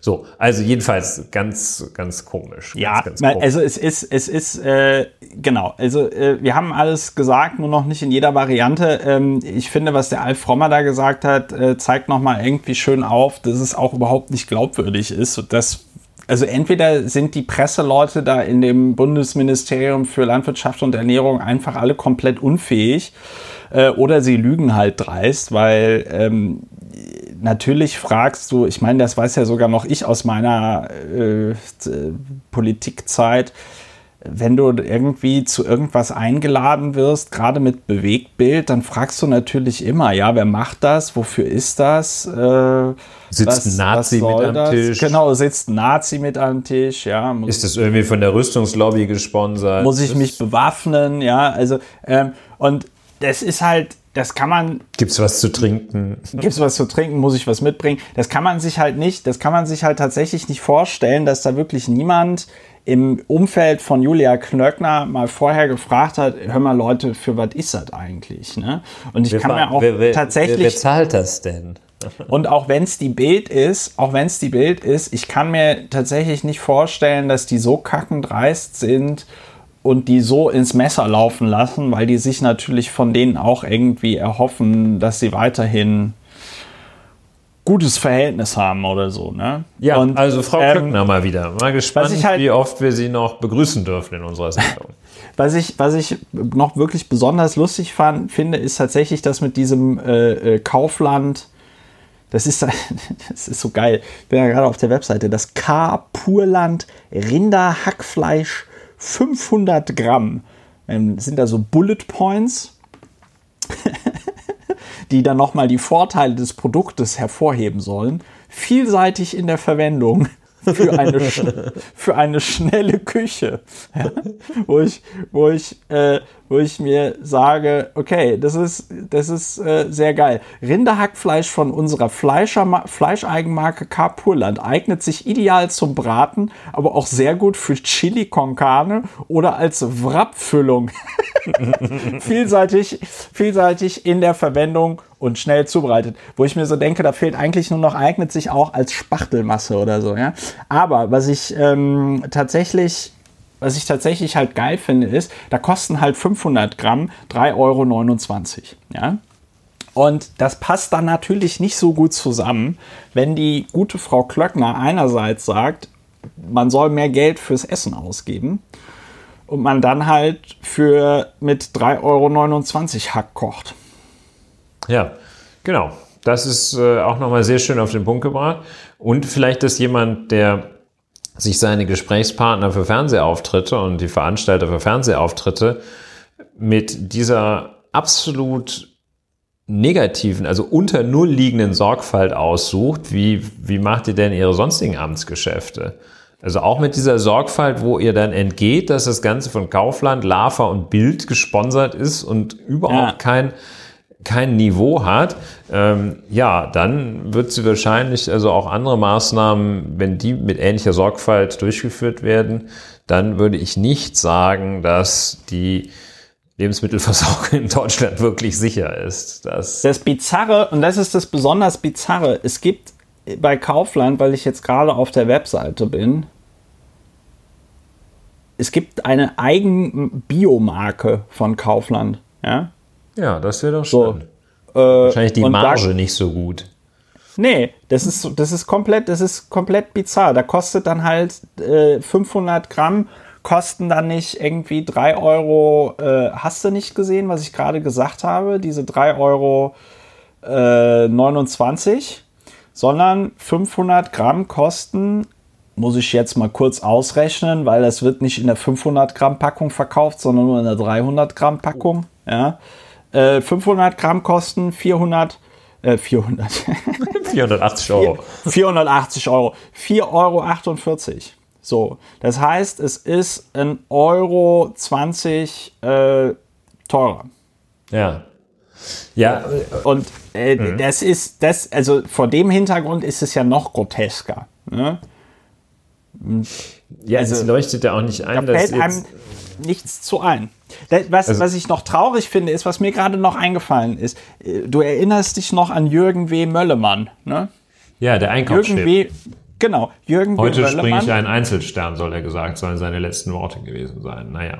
Ja, äh, ja, nee, ist kein Witz. Jürgen, Jürgen, w, Jürgen W. Möllemann war mal Bundes, das ist jetzt für die Jüngeren von uns, ähm, Jürgen W. Möllemann war mal Wirtschaftsminister von der FDP und musste zurücktreten, weil er als Bundeswirtschaftsminister auf dem Briefpapier des Bundesministeriums für Wirtschaft äh, das Unternehmen seines, ich glaube, Schwagers war es, ne, ja. ähm, beworben hat, das eben diese Einkaufschips herstellt. Ja. Und mit den Einkaufschips meinen wir diese Chips, die man in so einen Einkaufswagen reinschiebt. Ja, Deswegen musste der zurücktreten. Und Julia Klöckner hätte ja schon nach dieser Nestle-Nummer zurücktreten können. Sie hätte auch zurücktreten können, nachdem sie auf ihrem Instagram-Kanal das Weingut ihrer Familie beworben hat. Stimmt, ja. Und, ähm, und, jetzt, und jetzt hätte sie zurücktreten können, weil, weil sie bei Biel TV mit Johann Lafer kocht und das Ganze von Kaufland sponsern lässt. Ja. Ja, also ähm, sauber. Sauber, sauber, sauber. Ja, ich glaube, damit haben wir dann Julia damit haben wir alles gesagt. abgearbeitet. Wir bitten Julia Klöckner weiter für, um, um Material, das ja. wir dann verarbeiten werden. Aber ja. ist natürlich ein bisschen, ist natürlich ein bisschen schade, dass wir jetzt so viel Kaufland erwähnt haben und von Kaufland kein Geld kriegen. Ne? Ja, aber ich glaube, es war jetzt auch keine Werbung für, für also es war jetzt auch keine Aufforderung an Kaufland, uns Geld zu geben. Aber könnten ja, warst Sie du machen. schon mal, warst du, könnten Sie machen, warst du schon mal im Kaufland? Ich glaube nicht. Du musst mal in so ein Kaufland gehen. Das ist, das ist, also wenn, wenn, wenn man, wenn man komplett ich bin, ich habe schon seit mehreren Jahren bin ich komplett fasziniert von diesen, von diesen. Sind es so Großsupermärkte? Ey, Großsupermärkte. So Edeka-Größe? Nee, nee, nee, nee, nee. Es gibt Großsupermärkte und dann gibt es die nächstgrößere Kategorie und die ist Kaufland. Also es ist der Wahnsinn, du kannst da alles kaufen. Ne? Also das ist äh, äh, äh, ne? Gemüse. Ich meine, die Gemüseabteilung eines Kauflands ist größer als mancher normale Supermarkt. Ja, so dann ähm, hast du da Süßigkeitenabteilungen, wo du dir irgendwie denkst, okay, wenn die Apokalypse kommt, könnte ich alleine mit dem Zucker hier meinen Kalorienhaushalt bis äh, ins Jahr 2150 regeln. Und ähm, da gibt es alles. Da gibt es Tiernahrung, da gibt es Heißluftfritteusen, da gibt es. Äh, Was man so braucht, jo ja, ich verstehe. Jo das Konzept Joghurt, ist klar Joghurt im 1 Kilo äh, ähm, Bottich. Ja, das ist, und das Bizarre ist, weißt du, wenn es dann da irgendwie, wenn du so, ich meine, wenn du jetzt in einen normalen Supermarkt einkaufen gehst und du stehst an der Tiefkühl, Truhe und dann gibt es irgendwie die Markenpommes von irgendeiner Marke und dann gibt es noch die Pommes von der Hausmarke des Supermarktes. Und in Kaufland gibt es halt einfach alle Marken. Alle.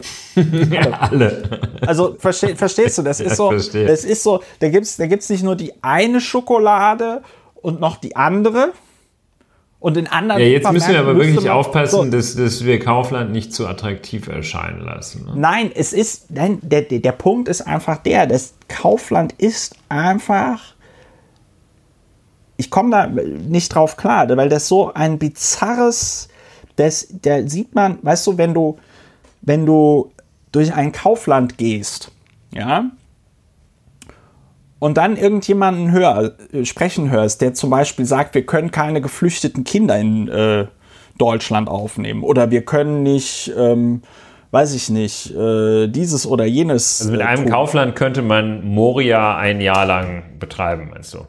Wahrscheinlich. Also die, diesen Leuten möchte ich dann allen einfach in die Fresse schlagen. Also ich finde, es gibt, es gibt ja, kein, es gibt kein es gibt kein anderes Artefakt, das die Wohlstandsverwahrlosung unserer Gesellschaft so krass auf den Punkt bringt, einfach nur dadurch, dass es da ist und dass es so ist, wie es ist, wie ein Kaufland. Ja, da ist ja das, was Julia Klöckner gemacht hat, ist ja noch schlimmer, als ich dachte. Es ist ähm, ganz schlimm. ja. Ja, schön. Gute Schlimmi Mac, Schlimmi Mac Schlimmface. Ja, äh, wir haben ja, noch wahrscheinlich geht sie demnächst irgendwie mit Ronald McDonald zu Burger King oder sowas. Das wäre geil, wenn sie, wenn sie so, ähm, wenn sie so, ähm, ja, über die, über wie, wie gesund das sein kann, wenn man mal einfach jeden Tag so fünf Big Macs isst oder so. Oder so eine Autosendung, tritt sie mit Andy Scheuer auf, wo die irgendwie. Gemein, gemeinsam testen sie den neuen Audi. Wer, wer kann mehr Benzin verbrauchen? Den Audi, den Audi e-tron, der jetzt sogar 150 Kilometer fahren kann, ohne laden zu müssen. Ja. So, so. Ähm, zu, einem, zu einem nicht ganz so schönen Thema, äh, was, wo ich auch diese Woche auf Twitter mehrfach angesprochen worden bin. Ähm, Ulrich, erklär doch mal diese Einstellung in Duisburg. Ja. Äh, von, von dieses Love Parade Verfahren. Ne? Wir erinnern uns, ich weiß schon gar nicht mehr, wann es genau war. War es 2010? 2010, ne? Also, also vor schon, ziemlich ja, genau zehn, zehn Jahren. Ja, vor zehn Jahren gab es eine ganz schlimme Massenpanik bei der Love Parade ähm, in Duisburg. Äh, Im Nachhinein stellte sich heraus, dass möglicherweise nicht alle, wie nennt man das, Sicherheitsvorkehrungen so optimal getroffen worden sind, wie man das hätte vielleicht machen müssen. Es sind, wie viele Leute sind umgekommen? 21 Tote und äh, eine Vielzahl, die ich jetzt gerade nicht parat habe, von Verletzten, körperlich wie auch seelisch. Das war, wer sich erinnert an in so einem Tunnel. Bilder, die waren sehr bedrückend. Das war, das war schlimm. Das war ähm, wirklich erschütternd. Und äh, das hat die Leute, die da dabei waren, glaube in, in, zu erheblichen Teilen schwerst traumatisiert. Und ja, die das war also ein, auf, die werden nicht ein, mehr auf Volksfeste gehen oder so, ja, ja. Ja, die werden wahrscheinlich nicht mehr, also einige werden nicht mehr zum Fahrstuhl betreten, wenn der nicht 40 Quadratmeter groß ist. Und was bei Fahrstühlen selten ist. Und so, ja, also im Jahr 2010, dieses Ereignis endet also in einer Vollkatastrophe. Verschiedene Verantwortliche werden äh, zunächst ausgemacht, äh, dann wieder verworfen. Äh, die Polizei, der Veranstalter Lopavent, die ja, die Stadt Duisburg, die sich diese Veranstaltung da an Land gezogen hatte, der berühmte Bürgermeister Adolf Sauerland, der die Love Parade an Land gezogen hatte, während dieser Katastrophe im Amt war und dann hinterher gesagt hat, ja, kann ich doch weiter im Amt bleiben. Fanden alle auch nicht so lustig. Und das war im Übrigen, da gab es auch mal einen Artikel in der Zeit, in der darauf hingewiesen wurde, der, der Autor hatte gewettet, hat er dann verloren die Wette, dass er keinen treffen würde, der nach 1945 geboren ist und Adolf heißt mit Vornamen. Das konnte man da in Duisburg auch erleben. Ist aber nicht repräsentativ für Duisburg. Jedenfalls, also dieses, diese Veranstaltung endet, endet also in Totaldesaster. Und es wird versucht, äh, das Ganze juristisch aufzuarbeiten. Und das Verfahren ähm, bleibt zunächst im sogenannten Zwischenverfahren stecken. Das äh, vielleicht kurz zum Ablauf eines normalen, eines Strafprozesses, dem vorgesehenen Ablauf. Es gibt das Ermittlungsverfahren, da ermittelt die Staatsanwaltschaft mit der Polizei zusammen. Wenn die Staatsanwaltschaft zum Ergebnis kommt, hier besteht ein erheblicher Straftatverdacht, erhebt die Staatsanwaltschaft Anklage und dann entscheidet das zuständige Gericht im sogenannten Zwischenverfahren, ob es diese Anklage für schlüssig hält, für so schlüssig, dass man dann danach eine richtige Gerichtsverhandlung durchführt. Und in diesem Zwischenverfahren war das schon einmal gescheitert, weil es nach Auffassung des Gerichts äh, nicht, also sie hatten es erstmal schön lange liegen lassen und äh, nach Auffassung des Gerichts war also kein hinreichender Tatverdacht da, dass die äh, Beschuldigten, die Angeschuldigten, dass die sich strafbar gemacht hätten, weil sie äh, ein unzureichendes Sicherheitskonzept äh, praktiziert hätten, entwickelt und praktiziert hätten und oder weil es dort im Rahmen der Durchführung der Veranstaltung Sicherheitsmängel äh, gab, die sie verschuldet hätten. Da gab es äh, so ein, ein Gutachten, an dem wohl das dann auch äh, lange Zeit gescheitert war von so einem englischen Crowd, also nicht Kraut, sondern Crowd von irgendwie so Menschenmenge, Crowdforscher, der dann da so Simulationen gemacht hat. Das hat alle irgendwie nicht überzeugt. Dann hat also das äh, zuständige Landgericht die Eröffnung des Hauptverfahrens abgelehnt. Dann hat das zuständige Oberlandesgericht äh, gesagt, und ist so zwischen, zwischen jedem Satz hier muss man sich dann äh, ein Jahr vorstellen, das vergeht. Das Oberlandesgericht hat gesagt, doch, ihr müsst es doch eröffnen. Ja, und dann haben die jetzt also so von äh, Mitte 2017 bis jetzt äh, Hauptverhandlungen durchgeführt mit sehr, sehr vielen ähm, mit sehr, sehr vielen Beteiligten, vor allem Nebenklägern. Also das waren dann die Angehörigen der Opfer oder Geschädigte selbst, sofern sie äh, ja, überlebt ja hatten. Dann, muss ja dann sehr viele Nebenkläger gegeben. Und das waren sehr viele. Das hat in Düsseldorf in einer Messehalle stattgefunden, dieses Verfahren. In Düsseldorf oder in Duisburg? In Düsseldorf, weil man in ah. Duisburg keinen ausreichend großen Raum wohl hatte. Hm. Sonst wäre es da wieder zu Massenpanik gekommen in dem Raum. Ja, den Witz wollte ich jetzt gerade nicht bringen. Ja, ich konnte, ich wäre dann wieder geplatzt, wenn ich den nicht gebracht hätte.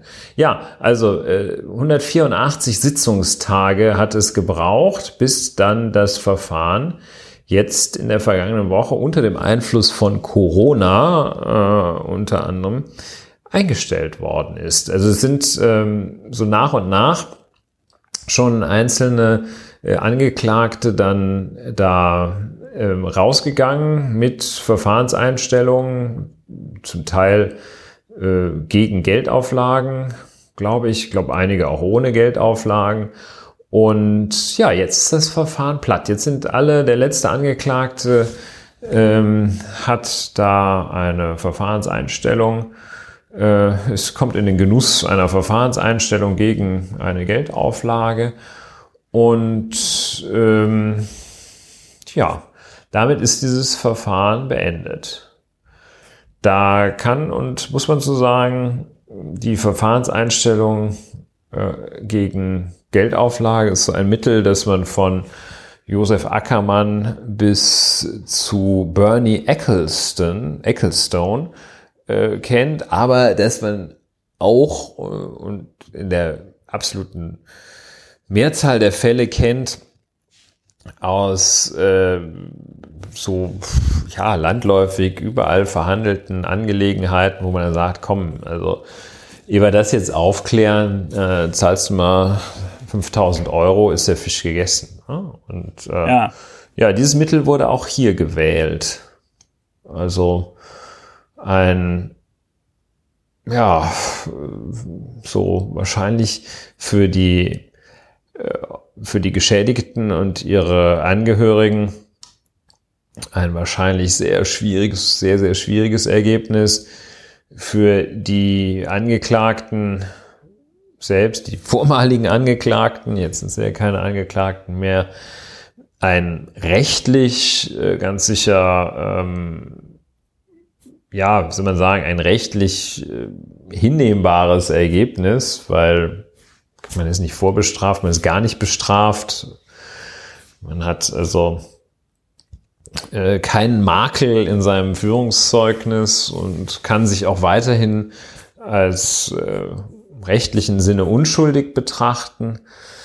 Und äh, also es ist sehr schwer zu, also es ist jetzt mir nicht möglich, äh, ist von hier aus nicht möglich zu sagen, ob das eine gerechte eine richtige, im Ergebnis richtige Vorgehensweise war, aber man muss doch sagen, ähm, dass die Justiz hier zehn Jahre gebraucht hat, um zu dem Ergebnis zu kommen, das ist schon, ja, das verdient schon arge Kritik.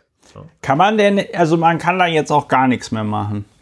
Da kann man dann Also gar man, nichts mehr machen. man kann also noch nicht mal mehr vor den, weiß ich nicht, Europäischen Gerichtshof gehen oder den Internationalen Seegerichtshof in Hamburg oder Ja, beide ich, Gerichte Kriegsverbrechertribunal in Den Haag oder alle, drei, alle drei Gerichte kommen hier nicht in Betracht. Da kommt gar nichts in Betracht. Das ist gar nichts. Also man ne? kann wirklich gar nichts machen.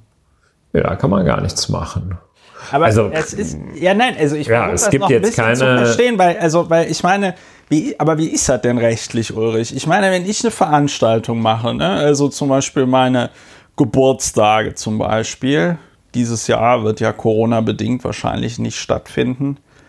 Aber bei mein, meinem Geburtstag, das sind ja immer so Veranstaltungen, da kommen immer so 30, 40 Leute über den Abend verteilt, wird viel Alkohol getrunken.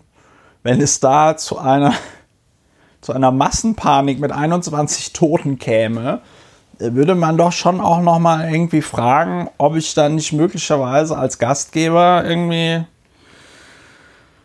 ob die Wohnung zu klein war, ob das vielleicht fahrlässig war oder so. Ja. Verstehst du, was ich meine? Also das ist doch, ich meine, man kann sich doch jetzt mal ganz objektiv darauf einigen, wenn man als Staat eine Veranstaltung zulässt, und die finden dann ja auch immer unter Auflagen statt, weil es gibt ja zigtausende Gesetze und Verordnungen, wo dann Dinge Ja, man kann, werden müssen. also man kann ja im Ergebnis ganz sicher sagen, ähm, da ist, da ist Unrecht geschehen.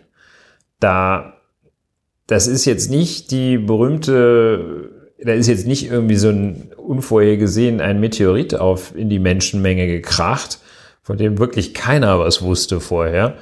ja, Das ist auch nicht so, dass sich da ähm, für sich genommen lauter harmlose Umstände leider unglücklich verknüpft gehabt hätten. Und dann, also eigentlich alle haben alles richtig gemacht, nur das Zusammenwirken dieser allen, die alles richtig gemacht haben, hat zum Unglück geführt. Da waren verschiedenste äh, Fehler äh, auch benannt, auch schwere Fehler. Die, das Verhalten der Polizei war auch nicht äh, völlig äh, über jede Kritik erhaben. Es äh, funktionierten wohl schon die Kommunikation funktionierte nicht. Es war also äh, von der von der Dimension her, ähm, also sprich die Größe des Geländes, die Zu- und äh, Abwege äh, und die Zahl der Teilnehmer standen wohl außerhalb äh, jeden vernünftigen Verhältnisses. Also im Ergebnis wurden wurden, und das halt bewusst jetzt im Passiv formuliert, äh, wurden wohl schwere Fehler gemacht.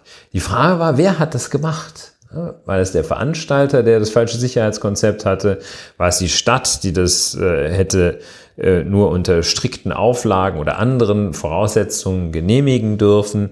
War es die Polizei, die da rumgeschnarcht hat und dann haben die Funkgeräte nicht funktioniert, als es aus dem Ruder lief? Das galt es zu klären. Hätte man es vorhersehen können, was da passiert, das galt es zu klären. Und natürlich Aber- sind das sehr komplexe Wertungen, also komplexe Sachverhaltsermittlungen, die man da anstellen muss. Und auch diese Wertung, konnte man es vorhersehen, verlangt ja schon ein, ein nicht ganz unerhebliches Abstraktionsvermögen, denn es reicht ja nicht zu sagen, äh, es ist ja passiert, deshalb äh, hätte man ja auch von Anfang an sehen können, dass es schlimm ist. Nein, das ist ja nun nicht so. Man muss halt das so, also waren schon einige komplexe Wertungen erforderlich. Und äh, da hat sich die Justiz als äh, offenbar äh, nicht in der, also völlig überfordert gezeigt. Aber jetzt noch mal eine naive Frage von mir, ne? Weil du gesagt hast, du hast ja jetzt die Stadt aufgezählt und den Veranstalter und die Polizei und man könnte wahrscheinlich noch die Feuerwehr aufzählen und äh, noch ein paar andere Leute. Ähm, und dann ist die Frage, ja, wer von denen war es denn jetzt bitte, ne? So. Jetzt naive Frage, das hatten wir doch auch schon mal in anderen Zusammenhängen, wenn du jetzt so, wenn so Kleinkriminelle in so Gruppenschlägereien verwickelt sind. Und dann hast du da einen am Ende lebensgefährlich verletzten Menschen und dann werden die angeklagt wegen, weiß ich nicht, Mord oder Totschlag oder schwerer Körperverletzung, ja. Mhm. Und äh, wenn ich dich richtig in Erinnerung habe, ist das so, dass wenn die, wenn da, wenn da jetzt keiner von denen im Prozess gesteht oder sich irgendwie einlässt zum Sachverhalt, dass das Gericht dann einfach sagt, ja, okay, Leute, also hat jetzt keiner von euch was gesagt. Ihr seid aber diejenigen, die da irgendwie über jeden Zweifel erhaben in irgendeiner Form an dieser Tat beteiligt waren. Ihr habt euch alle drei mit dem gekloppt, also werdet ihr einfach alle drei bestraft, wenn ihr euch nicht einlasst. Warum kann man denn nicht sagen, ja, also ich weiß, das geht jetzt so ein bisschen in die, äh, nee, das ist, die, das, in die Richtung so Schuldumkehr und so, ne? Äh, äh, Nein, aber, aber da, also auf so, deine Frage gibt es eine ganz so, einfache Antwort. Ähm, die ist gut, vergleichsweise ist Antwort. Ja. Einfache Antwort. Äh, das ist einfach ausdrücklich unter Strafe gestellt. Der Straftatbestand heißt tatsächlich Beteiligung an einer Schlägerei. Und da ist die Strafbarkeit äh, jetzt entkoppelt von dem ganz konkreten Tatbeitrag. Das heißt jetzt äh, etwas weniger stelzend ausgedrückt, heißt das, da muss dir dann nicht nachgewiesen werden, dass du es warst, der den tödlichen Schlag ausgeführt hat. Äh, oder wenn ein anderer, der nachweislich gar nicht du warst, dann da noch irgendwie einen Knüppel rausholt oder ein Messer oder sonst was, ähm, dann muss dir die Tat nicht nachgewiesen, diese einzelne Tat nicht nachgewiesen werden. Dann reicht es, dass du an der Schlägerei beteiligt warst, bei der äh, ein Mensch getötet wurde oder ein, eine besonders schwere Körperverletzung erfolgt ist. Ne? So, und das ist einfach ausdrücklich unter Strafe gestellt. So, dann und heißt es gibt keine Straftat, die ausdrücklich äh, unter Strafe stellt, dass wenn du eine Veranstaltung machst und da kommen Leute zu Tode, dass du dann dran bist. Das ist ja auch gut und vollkommen richtig so, dass es so eine Strafnorm nicht gibt. Es kann ja auch sein, dass. Naja, äh, naja. Nein, ja, gut. gut, dass du nicht, also gut, dass du nur Bundeskanzler und nicht Justizminister werden wirst. Aber ja. ähm, so, ja, also das ist da so. Und äh, das ist ja das im Strafrecht ähm, die große Herausforderung und äh, immer wieder auch Grund für Reformüberlegungen, nämlich die Notwendigkeit nach unserem Strafrecht die individuelle Schuld feststellen zu müssen, um jemanden zu bestrafen. Schuldprinzip individuelle Schuld ist Voraussetzung. Es reicht nicht, dass irgendwas, was ersichtlich und ganz, ganz offensichtlich für alle ersichtlich äh, ganz schlimm ist, wie die Katastrophe auf der Love Parade 2010, das reicht nicht. Man muss immer noch feststellen, diese Person hätte das vorhersehen müssen, konnte das vorhersehen und hat trotzdem nicht gehandelt und konnte auch vorhersehen, dass da Leute zu Tode kommen. So, das muss man immer nachweisen. Es gibt äh, eben äh, tatsächlich ähm, Bemühungen, ähm, auch äh, jenseits des einzelnen Menschen liegende Einheiten, also sprich Unternehmen, Verbände und ähnliches, äh, strafrechtlich zur Verantwortung zu ziehen. Die gehen dann natürlich nicht unbedingt in den Knast, aber die müssten zahlen. Ja, und vielleicht noch einen ganz kurzen hinterher. Ähm, ist ein weiter Bogen, aber äh, genau diese Punkt der individuellen Schuld, der individuellen Verantwortlichkeit, das war das, ich will jetzt nicht Love Parade Prozess und Aufarbeitung des Nationalsozialismus unmittelbar in Beziehung setzen, aber es gibt eben diesen Aspekt, dass die Feststellung der individuellen Schuld des individuellen Tatbeitrages genau die Hürde war, an der die Nachkriegsjustiz sich gerne hat scheitern lassen, ähm, an der die Aufarbeitung des Nationalsozialismus äh, und der schrecklichen Verbrechen, die dort geschehen war, die juristische Aufarbeitung über Jahrzehnte gescheitert ist, dass man die individuelle Verantwortlichkeit ja. meinte, nicht feststellen zu können. Dass man sagt, okay, du warst zwar da in Auschwitz, ja. ähm, aber deine Einlassung, dass du auch nicht so genau wusstest, was da los war, der können, die können wir nicht widerlegen. Und ähm, die, den Umstand, wir können dir nicht nachweisen, dass du da wirklich jemanden erschossen hast oder dass du persönlich jemanden da in die Zyklon B gefüllte Gaskammer geführt hast oder dass du das gar reingeworfen hast. Nur wenn das der Fall war, äh, dann so grob, sehr grob zusammengefasst die Rechtsprechung des Bundesgerichtshofs über Jahrzehnte, ja. Äh, nur dann können wir dich zur Verantwortung ziehen. Ähnliches Problem hier. Podcast. Ja. ja, äh, aber das wäre jetzt noch meine letzte Frage dazu, weil äh, ich, weil ich von dir ja noch weiß, dass es im Wirtschaftsstrafrecht sowas gibt wie die, äh, wie heißt das, Organisationsschuld.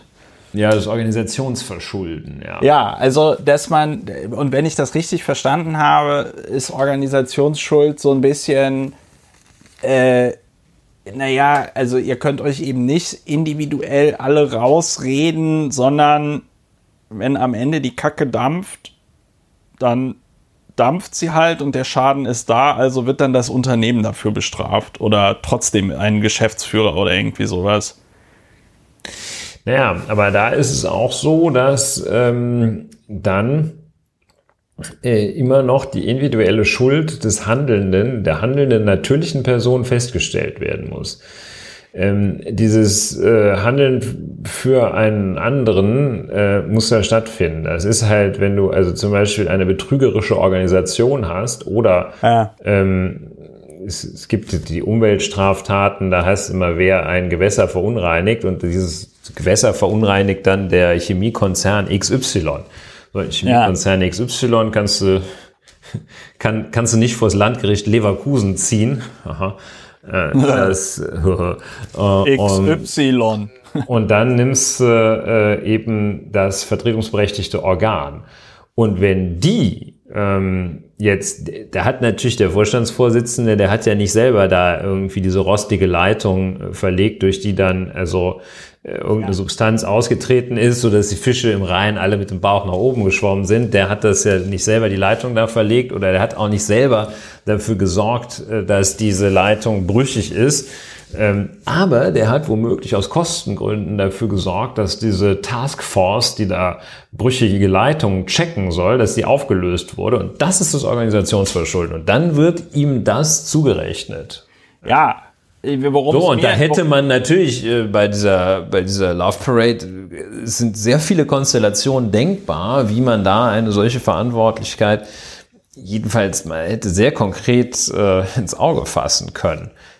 Ja, also ich, das ist für mich als Laien sowieso nicht, aber anscheinend auch für dich als Fachmann ähm, nicht so richtig nachzuvollziehen, warum das so ähm, ja, ausgegangen ist, wie es ausgegangen ist. Ja, also beim also vor allem auch noch nicht mal zu einem soliden ähm, zu einem, ich meine, wenigstens zu einem soliden, es lässt sich nicht feststellen gekommen wäre und nicht zu so einem super Kipp liegen, jetzt nach zehn Jahren und irgendwie, nachdem wir da ja zwischendurch drei Jahre Zeit, Pause ne? gemacht haben, äh, können wir es eigentlich nicht mehr richtig sagen. Ne? Und jetzt ich kann mich auch nicht Corona. mehr so richtig erinnern. Ne? Und Corona ist ja jetzt auch noch, also müssen wir jetzt wirklich tagen. Und, Nein, das, ist, und das, das ist eben so, dass die Justiz dann in solchen Fällen einfach auch äh, nicht die nötigen Ressourcen hat. Ne? Ja, die, die können dann nicht irgendwie mal, das ist so schwerfällig, aber die können jetzt nicht mal dann so eine so eine Taskforce da irgendwie von, von zehn Richtern und 17 Staatsanwälten bilden, das ist einfach nicht drin. Ne? Da sitzen dann da ja, irgendwie so drei Berufsrichter, wahrscheinlich der eine vorher irgendwie Jugendstrafsachen gemacht, der andere kommt äh, aus der, äh, keine Ahnung, aus der ja, und so weiter, aus der Insolvenzabteilung und der, der dritte frisch aus, dem, aus der Väterzeit. Ne? Ja, nee, ich, ich, muss, ich muss aber auch an der Stelle, ich muss an der Stelle auch nochmal sagen, wenn man sich überlegt, wie kreativ die Justiz, die deutsche Justiz ja teilweise ist. Ich erinnere daran, wir hatten ja in diesem Podcast auch mehrmals über die ähm, Art und Weise gesprochen, wie das Landgericht Berlin diese, diese diese, die, wie, wie nennt man das, diese diesen Autounfall mit Todesfolge einschätzte, da auf dem Kudamm, der im Zuge eines Mhm. Auto, illegalen Autorenns stattgefunden hat. Ne? Also, weil es gibt ja keinen, gibt ja auch keinen illegalen Autorennen-Paragraph, der das jetzt explizit so unter Strafe stellt, dass man sagt, okay, äh, das war jetzt ein illegales Autorennen, sondern da hat der Richter ja, sag ich mal, den Mord auch herbeikonstruiert. Also nicht herbeikonstruiert im Sinne von, es gab gar keinen Mord, sondern es war natürlich auch eine, Also es gab das damals mal- nicht. Inzwischen gibt es ja den Paragraphen 315d Dora des Strafgesetzbuches, aber damals gab es das halt noch nicht, ne? mit den illegalen So, und- Autorennen. genau, Nur der, ich- nur der Vollständigkeit halber. Ja. super gut. Nur der, Ja, nur worauf, nein, ist ja auch richtig, dass du mich darauf hinweist. Aber der, der Punkt, aber du verstehst, worauf ich hinaus will, ne? ja. Ja. Das heißt, wir sind uns einig, äh, unbefriedigendstes Ergebnis, das möglich gewesen Nee, wäre. also wir sind uns da ähm, allerdings nicht einig, dass es hier an juristischer, also sollte deine These sein, es hat einfach an juristischer Kreativität gemangelt, um das abzuurteilen, dann bin ich nicht dabei. Dann sind wir nicht einer Meinung. nee, nee, Äh, nee. ich nee, glaube, es das hat ja nicht, an Ressourcen gemangelt, um das richtig zu machen. Sagen wir mal so, äh, ich, ich sage nicht, dass es an der juristischen äh, äh, äh, Kreativität ge, ähm, dass es an der juristischen Kreativität gemangelt hat, sondern also äh, das sage ich. Was ich nicht sage, ist, dass es deswegen jetzt gescheitert ist. Aber was man, wenn man sich überlegt, dass dieses Verfahren zehn Jahre lang dauerte, dann ist es ja tatsächlich so, wie du sagst, da haben anscheinend einfach die Ressourcen einerseits, aber anscheinend auch der Wille andererseits gef gefehlt, das konsequent zu verfolgen. Ja. Also äh, nach dem guten Was wahrscheinlich Wille noch mal- ist es ein Weg, könnte man ableiten. Hier war offenbar echt kein Wille, aber auch keine Mittel. Ne? Also Und, äh, und nochmal strafverschärfend hinzu kommt ja wahrscheinlich auch, dass wenn die Polizei Duisburg da selbst eine nicht so ruhmesreiche Rolle gespielt hat, das natürlich bei den Ermittlungen auch nicht unbedingt dazu führt, dass die Polizei da jetzt top motiviert gegen ihre eigenen Reihen ermittelt. Ja, und das waren ja viele, äh, die da in der, ja, also das äh, passt schon ganz gut ins Bild, dass da irgendwie die Stadt äh, die Polizei nicht in die Pfanne haut und die Polizei äh, die Stadt nicht in die Pfanne haut und äh, dass die Stadt dann da ein bisschen vor diesem äh, Unternehmer, äh, der da äh, war, auch nicht so richtig sich traut, den in die Pfanne zu hauen, weil sie genau weiß, der kauft sich dann da ein paar richtig krasse Anwälte, die nämlich dann mit ziemlich unbegrenzten Ressourcen da ans Werk gehen können. Ähm, Ja, das, das passt schon so zusammen, dass da nicht, äh, dass das dann so sich alles so gegenseitig blockiert und dann da so ein überlastetes Gericht. Ich meine, das muss man sich auch mal vorstellen, dass dann da so, das, das basiert ja, die Verteilung der Geschäfte an Gerichten basiert mit sehr gutem Grund äh, in weiten Teilen nach, nach, ähm, nach Zufall. Ja, Also, dass da eben gerade nicht gesagt wird, hier, diese, dieser Richter, den, äh, Wie, ich kann Fall- nicht den Richter wählen, mit dem ich verwandt bin. dass die Justiz nicht sagt, genau, das wusste der Richter Lauer. Und mein Name ist Lauer, ich suche den Richter Lauer für mich. Was wollen Sie denn von dem? Ich möchte, dass er mich richtet. Ich möchte, dass er mich freispricht. Und das ist eben so, dann kracht dir da so als, als Strafkammer an so einem Landgericht, kracht dir da dann so ein Mega-Verfahren rein. Und äh, ja, also auch so ein bisschen ungeachtet deiner persönlichen Eignung, deiner Neigung, äh, vielleicht machst du auch gerade eine krasse depressive Phase durch ne? und dann äh, oder bist manisch, aber konzentrierst es auf einen anderen Fall und so weiter und so fort. Ja, und dann liegt da so ein Ding einfach auch mal rum und das ist einfach sehr, das ist sehr misslich. Das ist sehr misslich. Ja, Das liegt da also- wahrscheinlich auch daran, dass man mit, also ich habe noch keinen, äh, noch in keinem Wahlkampf äh, gehört, dass mal jemand gesagt hat, also ich fördere, ich verspreche Ihnen, wenn Sie mich wählen, dann baue ich die Justiz richtig aus. Dann kriegt die Justiz mehr Geld. Ja. Das ist halt irgendwie nicht so der, nicht so der Matchwinner. Ja. Ja. Ja, so ist das. Und dann, äh, ja, da bleibt so ein, so ein fader Nachgeschmack. Ich meine, immerhin haben die sich dann bemüht, das aufzuarbeiten. Aber ja, das ist nicht, das ist nicht schön. Ich meine, so viele super, Katastrophen dieser Größe geschehen ja auch nicht. Und ähm, das, ist, das ist nicht gut. Da müsste es eigentlich irgendwie so eine, ja, irgendwie so eine Taskforce geben, die die bei so wichtigen Ereignissen dann auch dafür sorgt, dass da, dass das, da, das führt, ja. Also ich sag mal, neben dem, neben der ganzen Traumatisierung und dem ganzen emotionalen Schaden, der da angerichtet worden ist, ja, äh, 21 Menschen sind gestorben.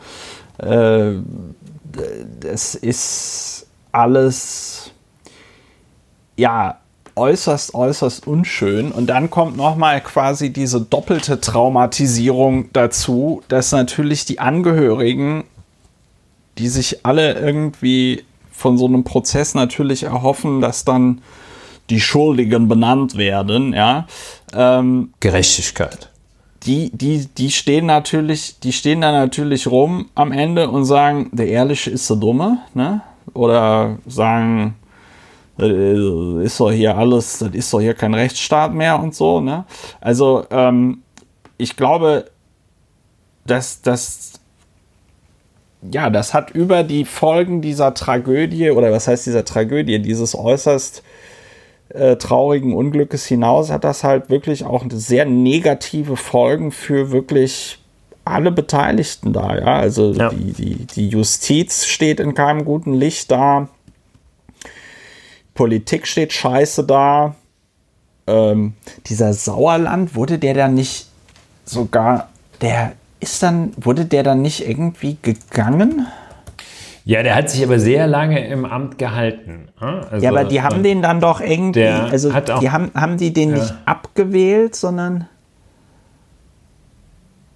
Ja, also der, das, es gab Abwahl. Versuche, den abzuwählen, Moment. aber der hat also. Doch, doch, jetzt erinnere ich mich. Der hat Rücktrittsforderungen die haben, die nee, nee, nee, die, die hatten, die haben extra für Adolf Sauerland ein Gesetz zur Einleitung von Abwahlverfahren von Bürgermeistern und Landräten durch Bürgerbegehren eingeführt. Ja. Ja. Das war. Das ist aber auch irgendwie hier jetzt, was? wenn man das.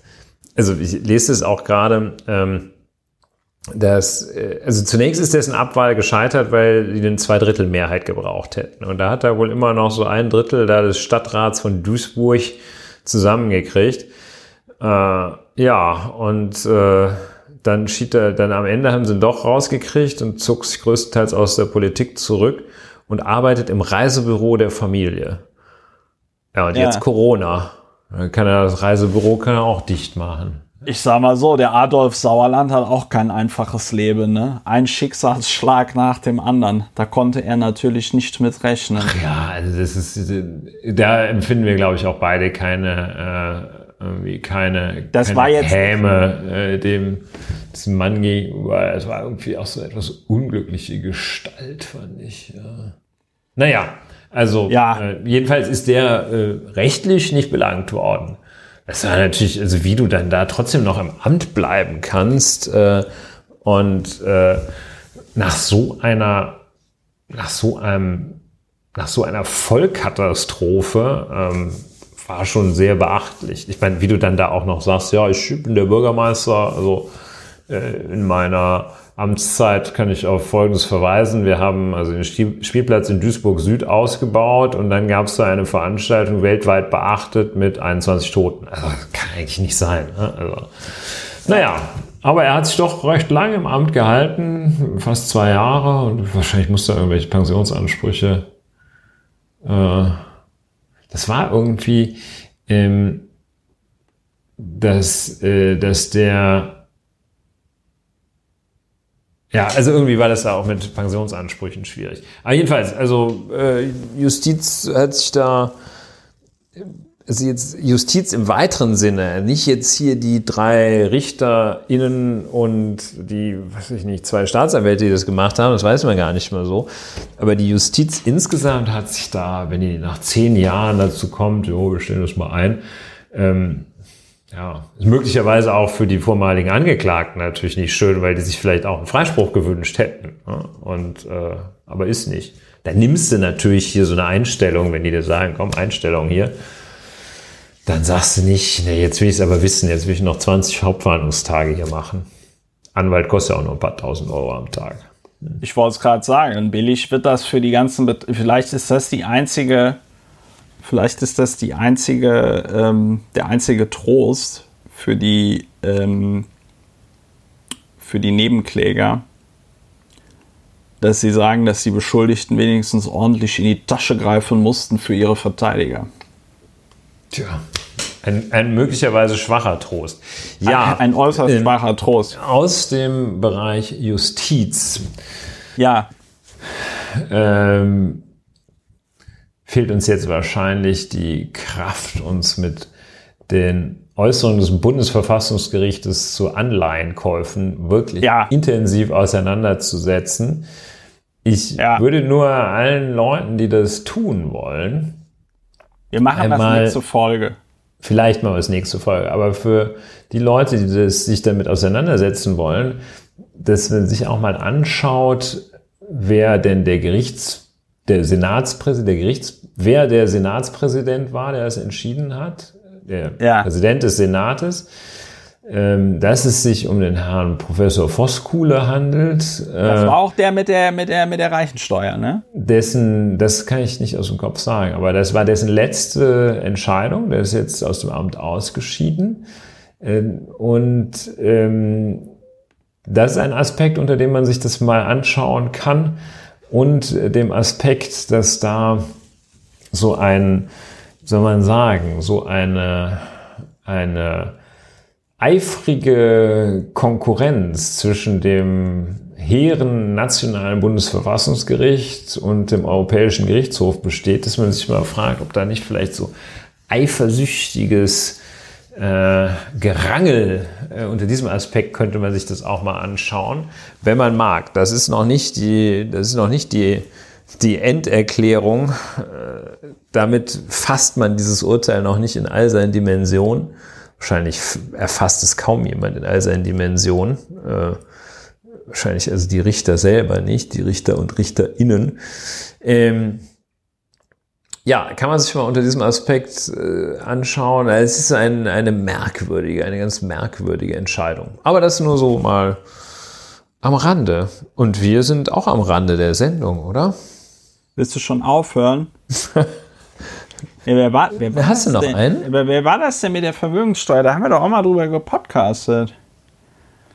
Äh, das Urteil zur Vermögenssteuer. Nee, das war aber meines Erachtens vor. Also, erst so, warte mal, es gab irgendwas. Ah, war das Kirchhoff? Das ist sehr gut Kirchhoff, möglich. Doch, ja, ja, ja, ja. ja. Jedenfalls, äh, dann habe ich Voskuhle, Voskuhle, das war vor Voskuhles Zeit. Der ist doch. Kirchhoff. Voskuhle ist ja doch sonst immer eigentlich so ein bisschen unterm Radar geflogen, oder? Was meinst du jetzt während seiner Amtszeit? Ja, also der hat sich jetzt, ja, der hat sich jetzt nicht so Boah, durch Politik machen wir müssen da nächste Woche drüber reden, ähm, wenn, wir, wenn wir frisch im Kopf sind. ja. Aber was ich, also hast du denn noch ein Thema? Thema? Wir sind ja, ja, wir sind ja bislang Thema. praktisch Corona-frei auch, ne? Also ja, genau. Der, Im Podcast der, allerdings nur. Im, Im, Podcast allerdings. Wobei, was ich tatsächlich interessant finde, ähm, aber das habe ich noch nicht so richtig zu Ende gedacht. Äh, ich sag mal, diese, diese Beschränkung ähm, werden ja jetzt auch in Berlin aufgehoben. Das hat ja quasi der Senat kurz bevor wir angefangen haben zu podcasten beschlossen. Ja. äh, Lockerung der Berliner Eindämmungsmaßnahmen, Pressemitteilung vom 7.5. Und äh, Gastronomie darf wieder öffnen. Was auch interessant sein dürfte, die Hotellerie wird wieder öffnen dürfen. Ja, ab dem 25. Mai dürfen Hotels wieder touristische Übernachtungen anbieten. Auch dann sind strenge Hygieneregeln zu beachten. Spar- und Wellnessbereiche müssen geschlossen bleiben.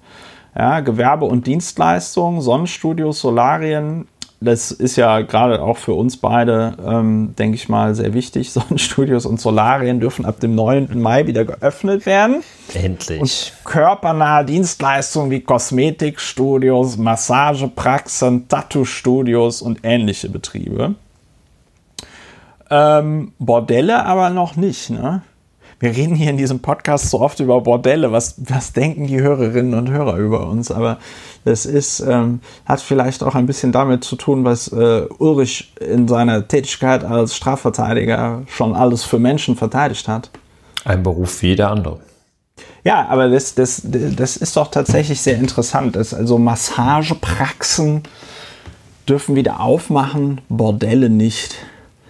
Ähm, bei der ja. Öffnung. Aber vielleicht stelle ich mir unter Massagepraxis auch gerade was vollkommen Falsches vor. ähm, äh, Fahrschulen. Das war ja international, wusste man ja, Fahrschulen ein Hort und Herd, Corona-Hotspot. Ja. Nein, aber was mich jetzt mal spart. Müssen jetzt die Fahrschüler müssen jetzt alleine ohne Fahrlehrer fahren. ja, genau. nee, die müssen eine Mund-Nasen-Bedeckung äh, ja. Äh, äh, tragen. Nee, aber ähm, äh, was, was, was ich tatsächlich, äh, das Land Berlin gibt ja immer eine sehr instruktive Pressemitteilung abends raus, wie viele Erkrankte beziehungsweise wie viele bestätigte Fälle man hat. Und ähm, ne, muss man auch mal sagen, Lageso wurde ja im Zuge der Flüchtlingssituation äh, äh, 2015 in Berlin viel und auch zu Recht gescholten. Jetzt äh, scheint es das ganz gut hinzukriegen, dass immer, ähm, äh, sag ich mal, zum richtigen Zeitpunkt die Daten zu sammeln und zu veröffentlichen. Und wir haben am heutigen Tage 12 Uhr übermittelte Fälle, 60 neue Fälle in Berlin. Also es geht tatsächlich runter. Spandau plus zwei Fälle, Lichtenberg plus null Fälle. Und was ich halt ganz interessant finde, die geben auch immer die genesenen ähm, ja. Fälle an. Und wenn ich mir jetzt zum Beispiel Pankow angucke, ein Bezirk, in dem ich wohne, mh, hm, da hast du dann 640 gemeldete Fälle insgesamt und von denen sind 541 äh, genesen. Das heißt, wir haben in Pankow momentan noch 99 am Coronavirus erkrankte Menschen. Sofern keiner gestorben ist. Sofern keiner gestorben ist. Die spannende Frage, die ich jetzt finde, ist, und das ist wahrscheinlich dann auch der Grund, warum sie das jetzt lockern, weil also du natürlich schon auch ein bisschen bei 100 Leuten könntest du ja zum Beispiel sagen, wo die wohnen oder so. Ne? Mhm. Jetzt ist Pankow ein Stadtteil mit 400.000 Einwohnern. Verstehst du, worauf ich hinaus will? Ich kann mir Verschiedenes vorstellen, worauf du hinaus willst, aber es ist noch einfacher, wenn du es kurz sagst. Naja, ich meine damit, ich war ja in der Vergangenheit jemand, der diese, ähm, der diesen Shutdown oder Lockdown oder wie man das auch immer nennen möchte, immer stark befürwortet hat. Aber wir uns jetzt tatsächlich anscheinend in einen Bereich bewegen, hätte ich auch nicht gedacht, äh, wo die Neuinfektionen so gering sind und die Zahl der Infizierten so gering ist, dass eine individuelle Nachverfolgung möglich ist und man den Bürgerinnen und Bürgern äh, detaillierter mitteilen könnte, welche Gebiete Berlins zu meiden sind und welche nicht. Ja. Also ich sehe das von der warte, wie risikoreich ist das Gebiet? Äh, ja, bislang so noch nicht gesehen. Also wie risikoreich ist die Einreise nach Pankow zum Beispiel? Ja. Ähm, da gibt es dann ja äh, durchaus auch diesen Einwand, dass äh, die, das Virus ja nicht an politischen äh, Grenzen halt macht. Es kann ja durchaus sein, dass obwohl jetzt äh,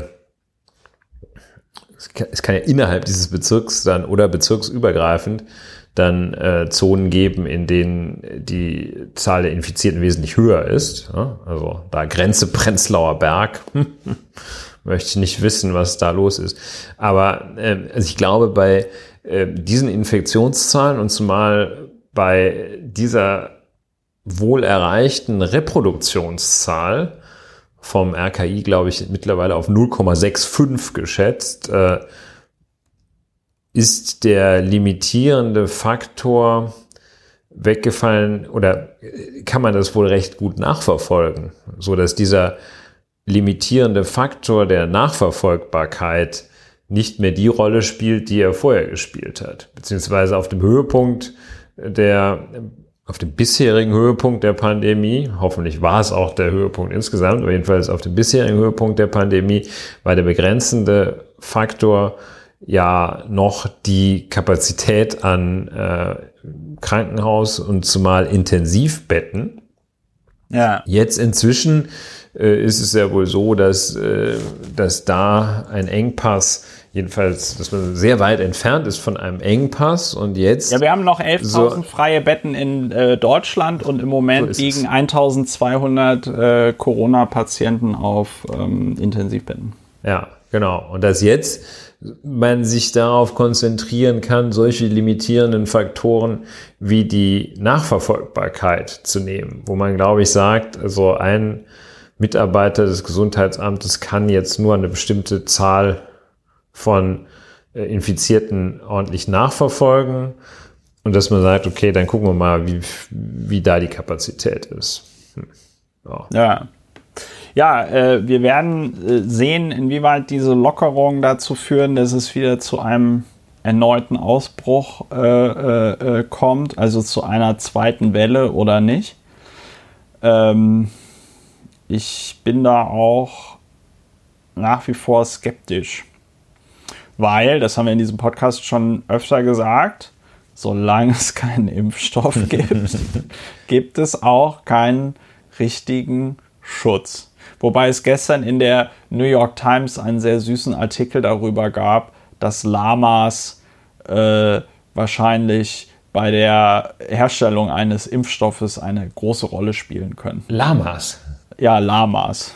Weil, weil, weil die sind nicht nur süß, sondern die werden auch äh, zur Herstellung von Impfstoffen äh, benutzt.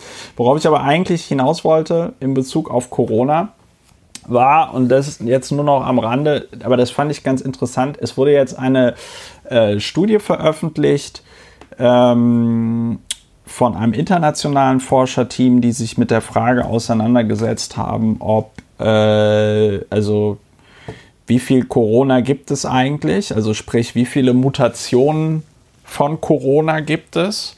Das ist anscheinend für die Herstellung eines Impfstoffes ganz relevant, weil du versuchst, die Teile des Genoms des Virus zu identifizieren, die nicht mutieren, weil das dann die vielversprechendsten Teile sind, wo ähm, der Impfstoff andocken kann. Mhm. Ja? Äh, das heißt, weiß ich nicht, ich weiß nicht, wie man das jetzt noch einfacher erklären kann. Ich fand es auf jeden Fall verständlich. Und die kam zu dem. Du hast dich jetzt verstanden, meinst du? Ich habe mich verstanden. Ja, ich weiß nicht, ob man es vielleicht mit einem Doch, Bild man, noch man, einfacher ja. hätte erklären können. Es, mit dem war, sich nicht verändernden nicht Teil äh, des, des, des Genoms. Des, jedenfalls.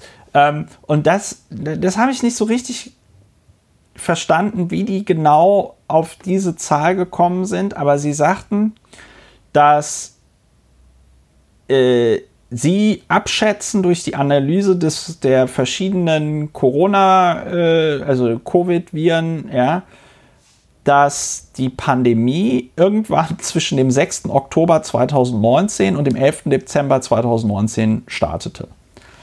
Also noch deutlich früher als äh, ja, Ende Dezember 2019, wo was man bisher so äh, sagte.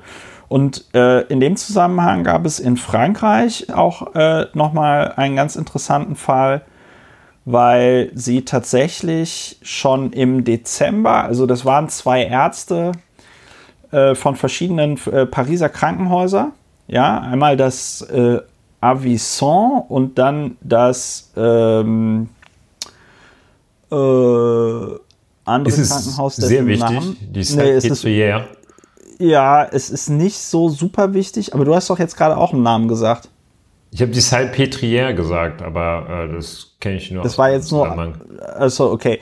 Jedenfalls haben die festgestellt, dass sie am 27. Dezember schon einen äh, Corona-Patienten hatten. Das fand ich, das fand ich einen ganz, das fand ich einen ganz äh, cleveren Move von den Ärzten. Die haben einfach gesagt, pass mal auf, wir gucken uns jetzt mal alle Leute, die bei uns wegen Lungenentzündungen eingeliefert waren, an und gucken uns nochmal äh, und testen das Gewebe oder die, das Blut, was wir denen entnommen haben, einfach nochmal auf Corona. Und die haben äh, tatsächlich zweimal dann getestet, nachdem der erste Test positiv war und der zweite Test ist wohl auch positiv. Und ähm, das ist, äh, finde ich, einfach ganz interessant, dass man, dass der Virus also nicht erst seit, weiß ich nicht, Januar oder Februar äh, schon in Europa ist, sondern tatsächlich auch schon seit Dezember. Was dann wiederum erklären würde, warum das in Italien auf einmal so krass abgegangen ist. Dass das mhm. da irgendwie mhm. ganz lange Zeit unterm Radar lief und dann auf einmal macht's plopp und äh, der äh, ja, weil es ja so ein Merkmal exponentiellen Wachstums ist, dass es auf einmal plopp macht, ne? Hörbar ja. plopp. So, Hörbar plopp, äh, ja. das, das war das Einzige. Ach so, genau. Und dass äh, ganz viele Corona-Patienten gar nicht irgendwie dann an der Lungenentzündung oder sonst irgendwas sterben, sondern an Thrombosen, Schlaganfällen und Lungenembolien. Das ist gar nicht mal so schön. Gut, ähm, Ulrich, wir machen, wir machen zu. Hm? Ja, wir machen sei denn, du hast noch ein, Es sei denn, du hast noch ein super wichtiges Thema, über das du sprechen wolltest. Ja, super wichtige Themen, ganz viele, aber ich möchte über keins mehr sprechen jetzt. Gut, dann bedanke ich mich bei den besten Hörerinnen und Hörern der Welt dafür, dass ihr euch auch heute wieder äh, diese schöne Folge von Lauer und Wena angehört habt. Bleibt bitte gesund. Ja.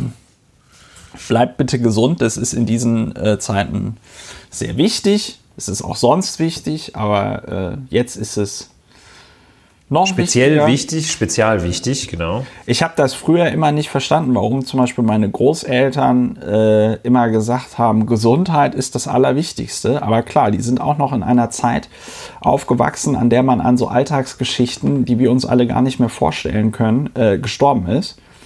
Und äh, vielleicht kehrt ja jetzt durch diese Pandemie auch nochmal ein solches Bewusstsein in der Bevölkerung ein, dass ja Gesundheit doch äh, gar nicht mal so unwichtig ist. ja. Und ähm, ja, wenn euch dieser Podcast gefallen hat, dann äh, könnt ihr ihn auch finanziell unterstützen. Die Details sind auf der Webseite. Und dann, äh, ja, empfehlt uns weiter und eine schöne Restwoche, ein schönes Wochenende. Und dann hören wir uns demnächst wieder in der nächsten Folge von Lauer und Wiener. Macht's gut. Tschüss. Tschüss.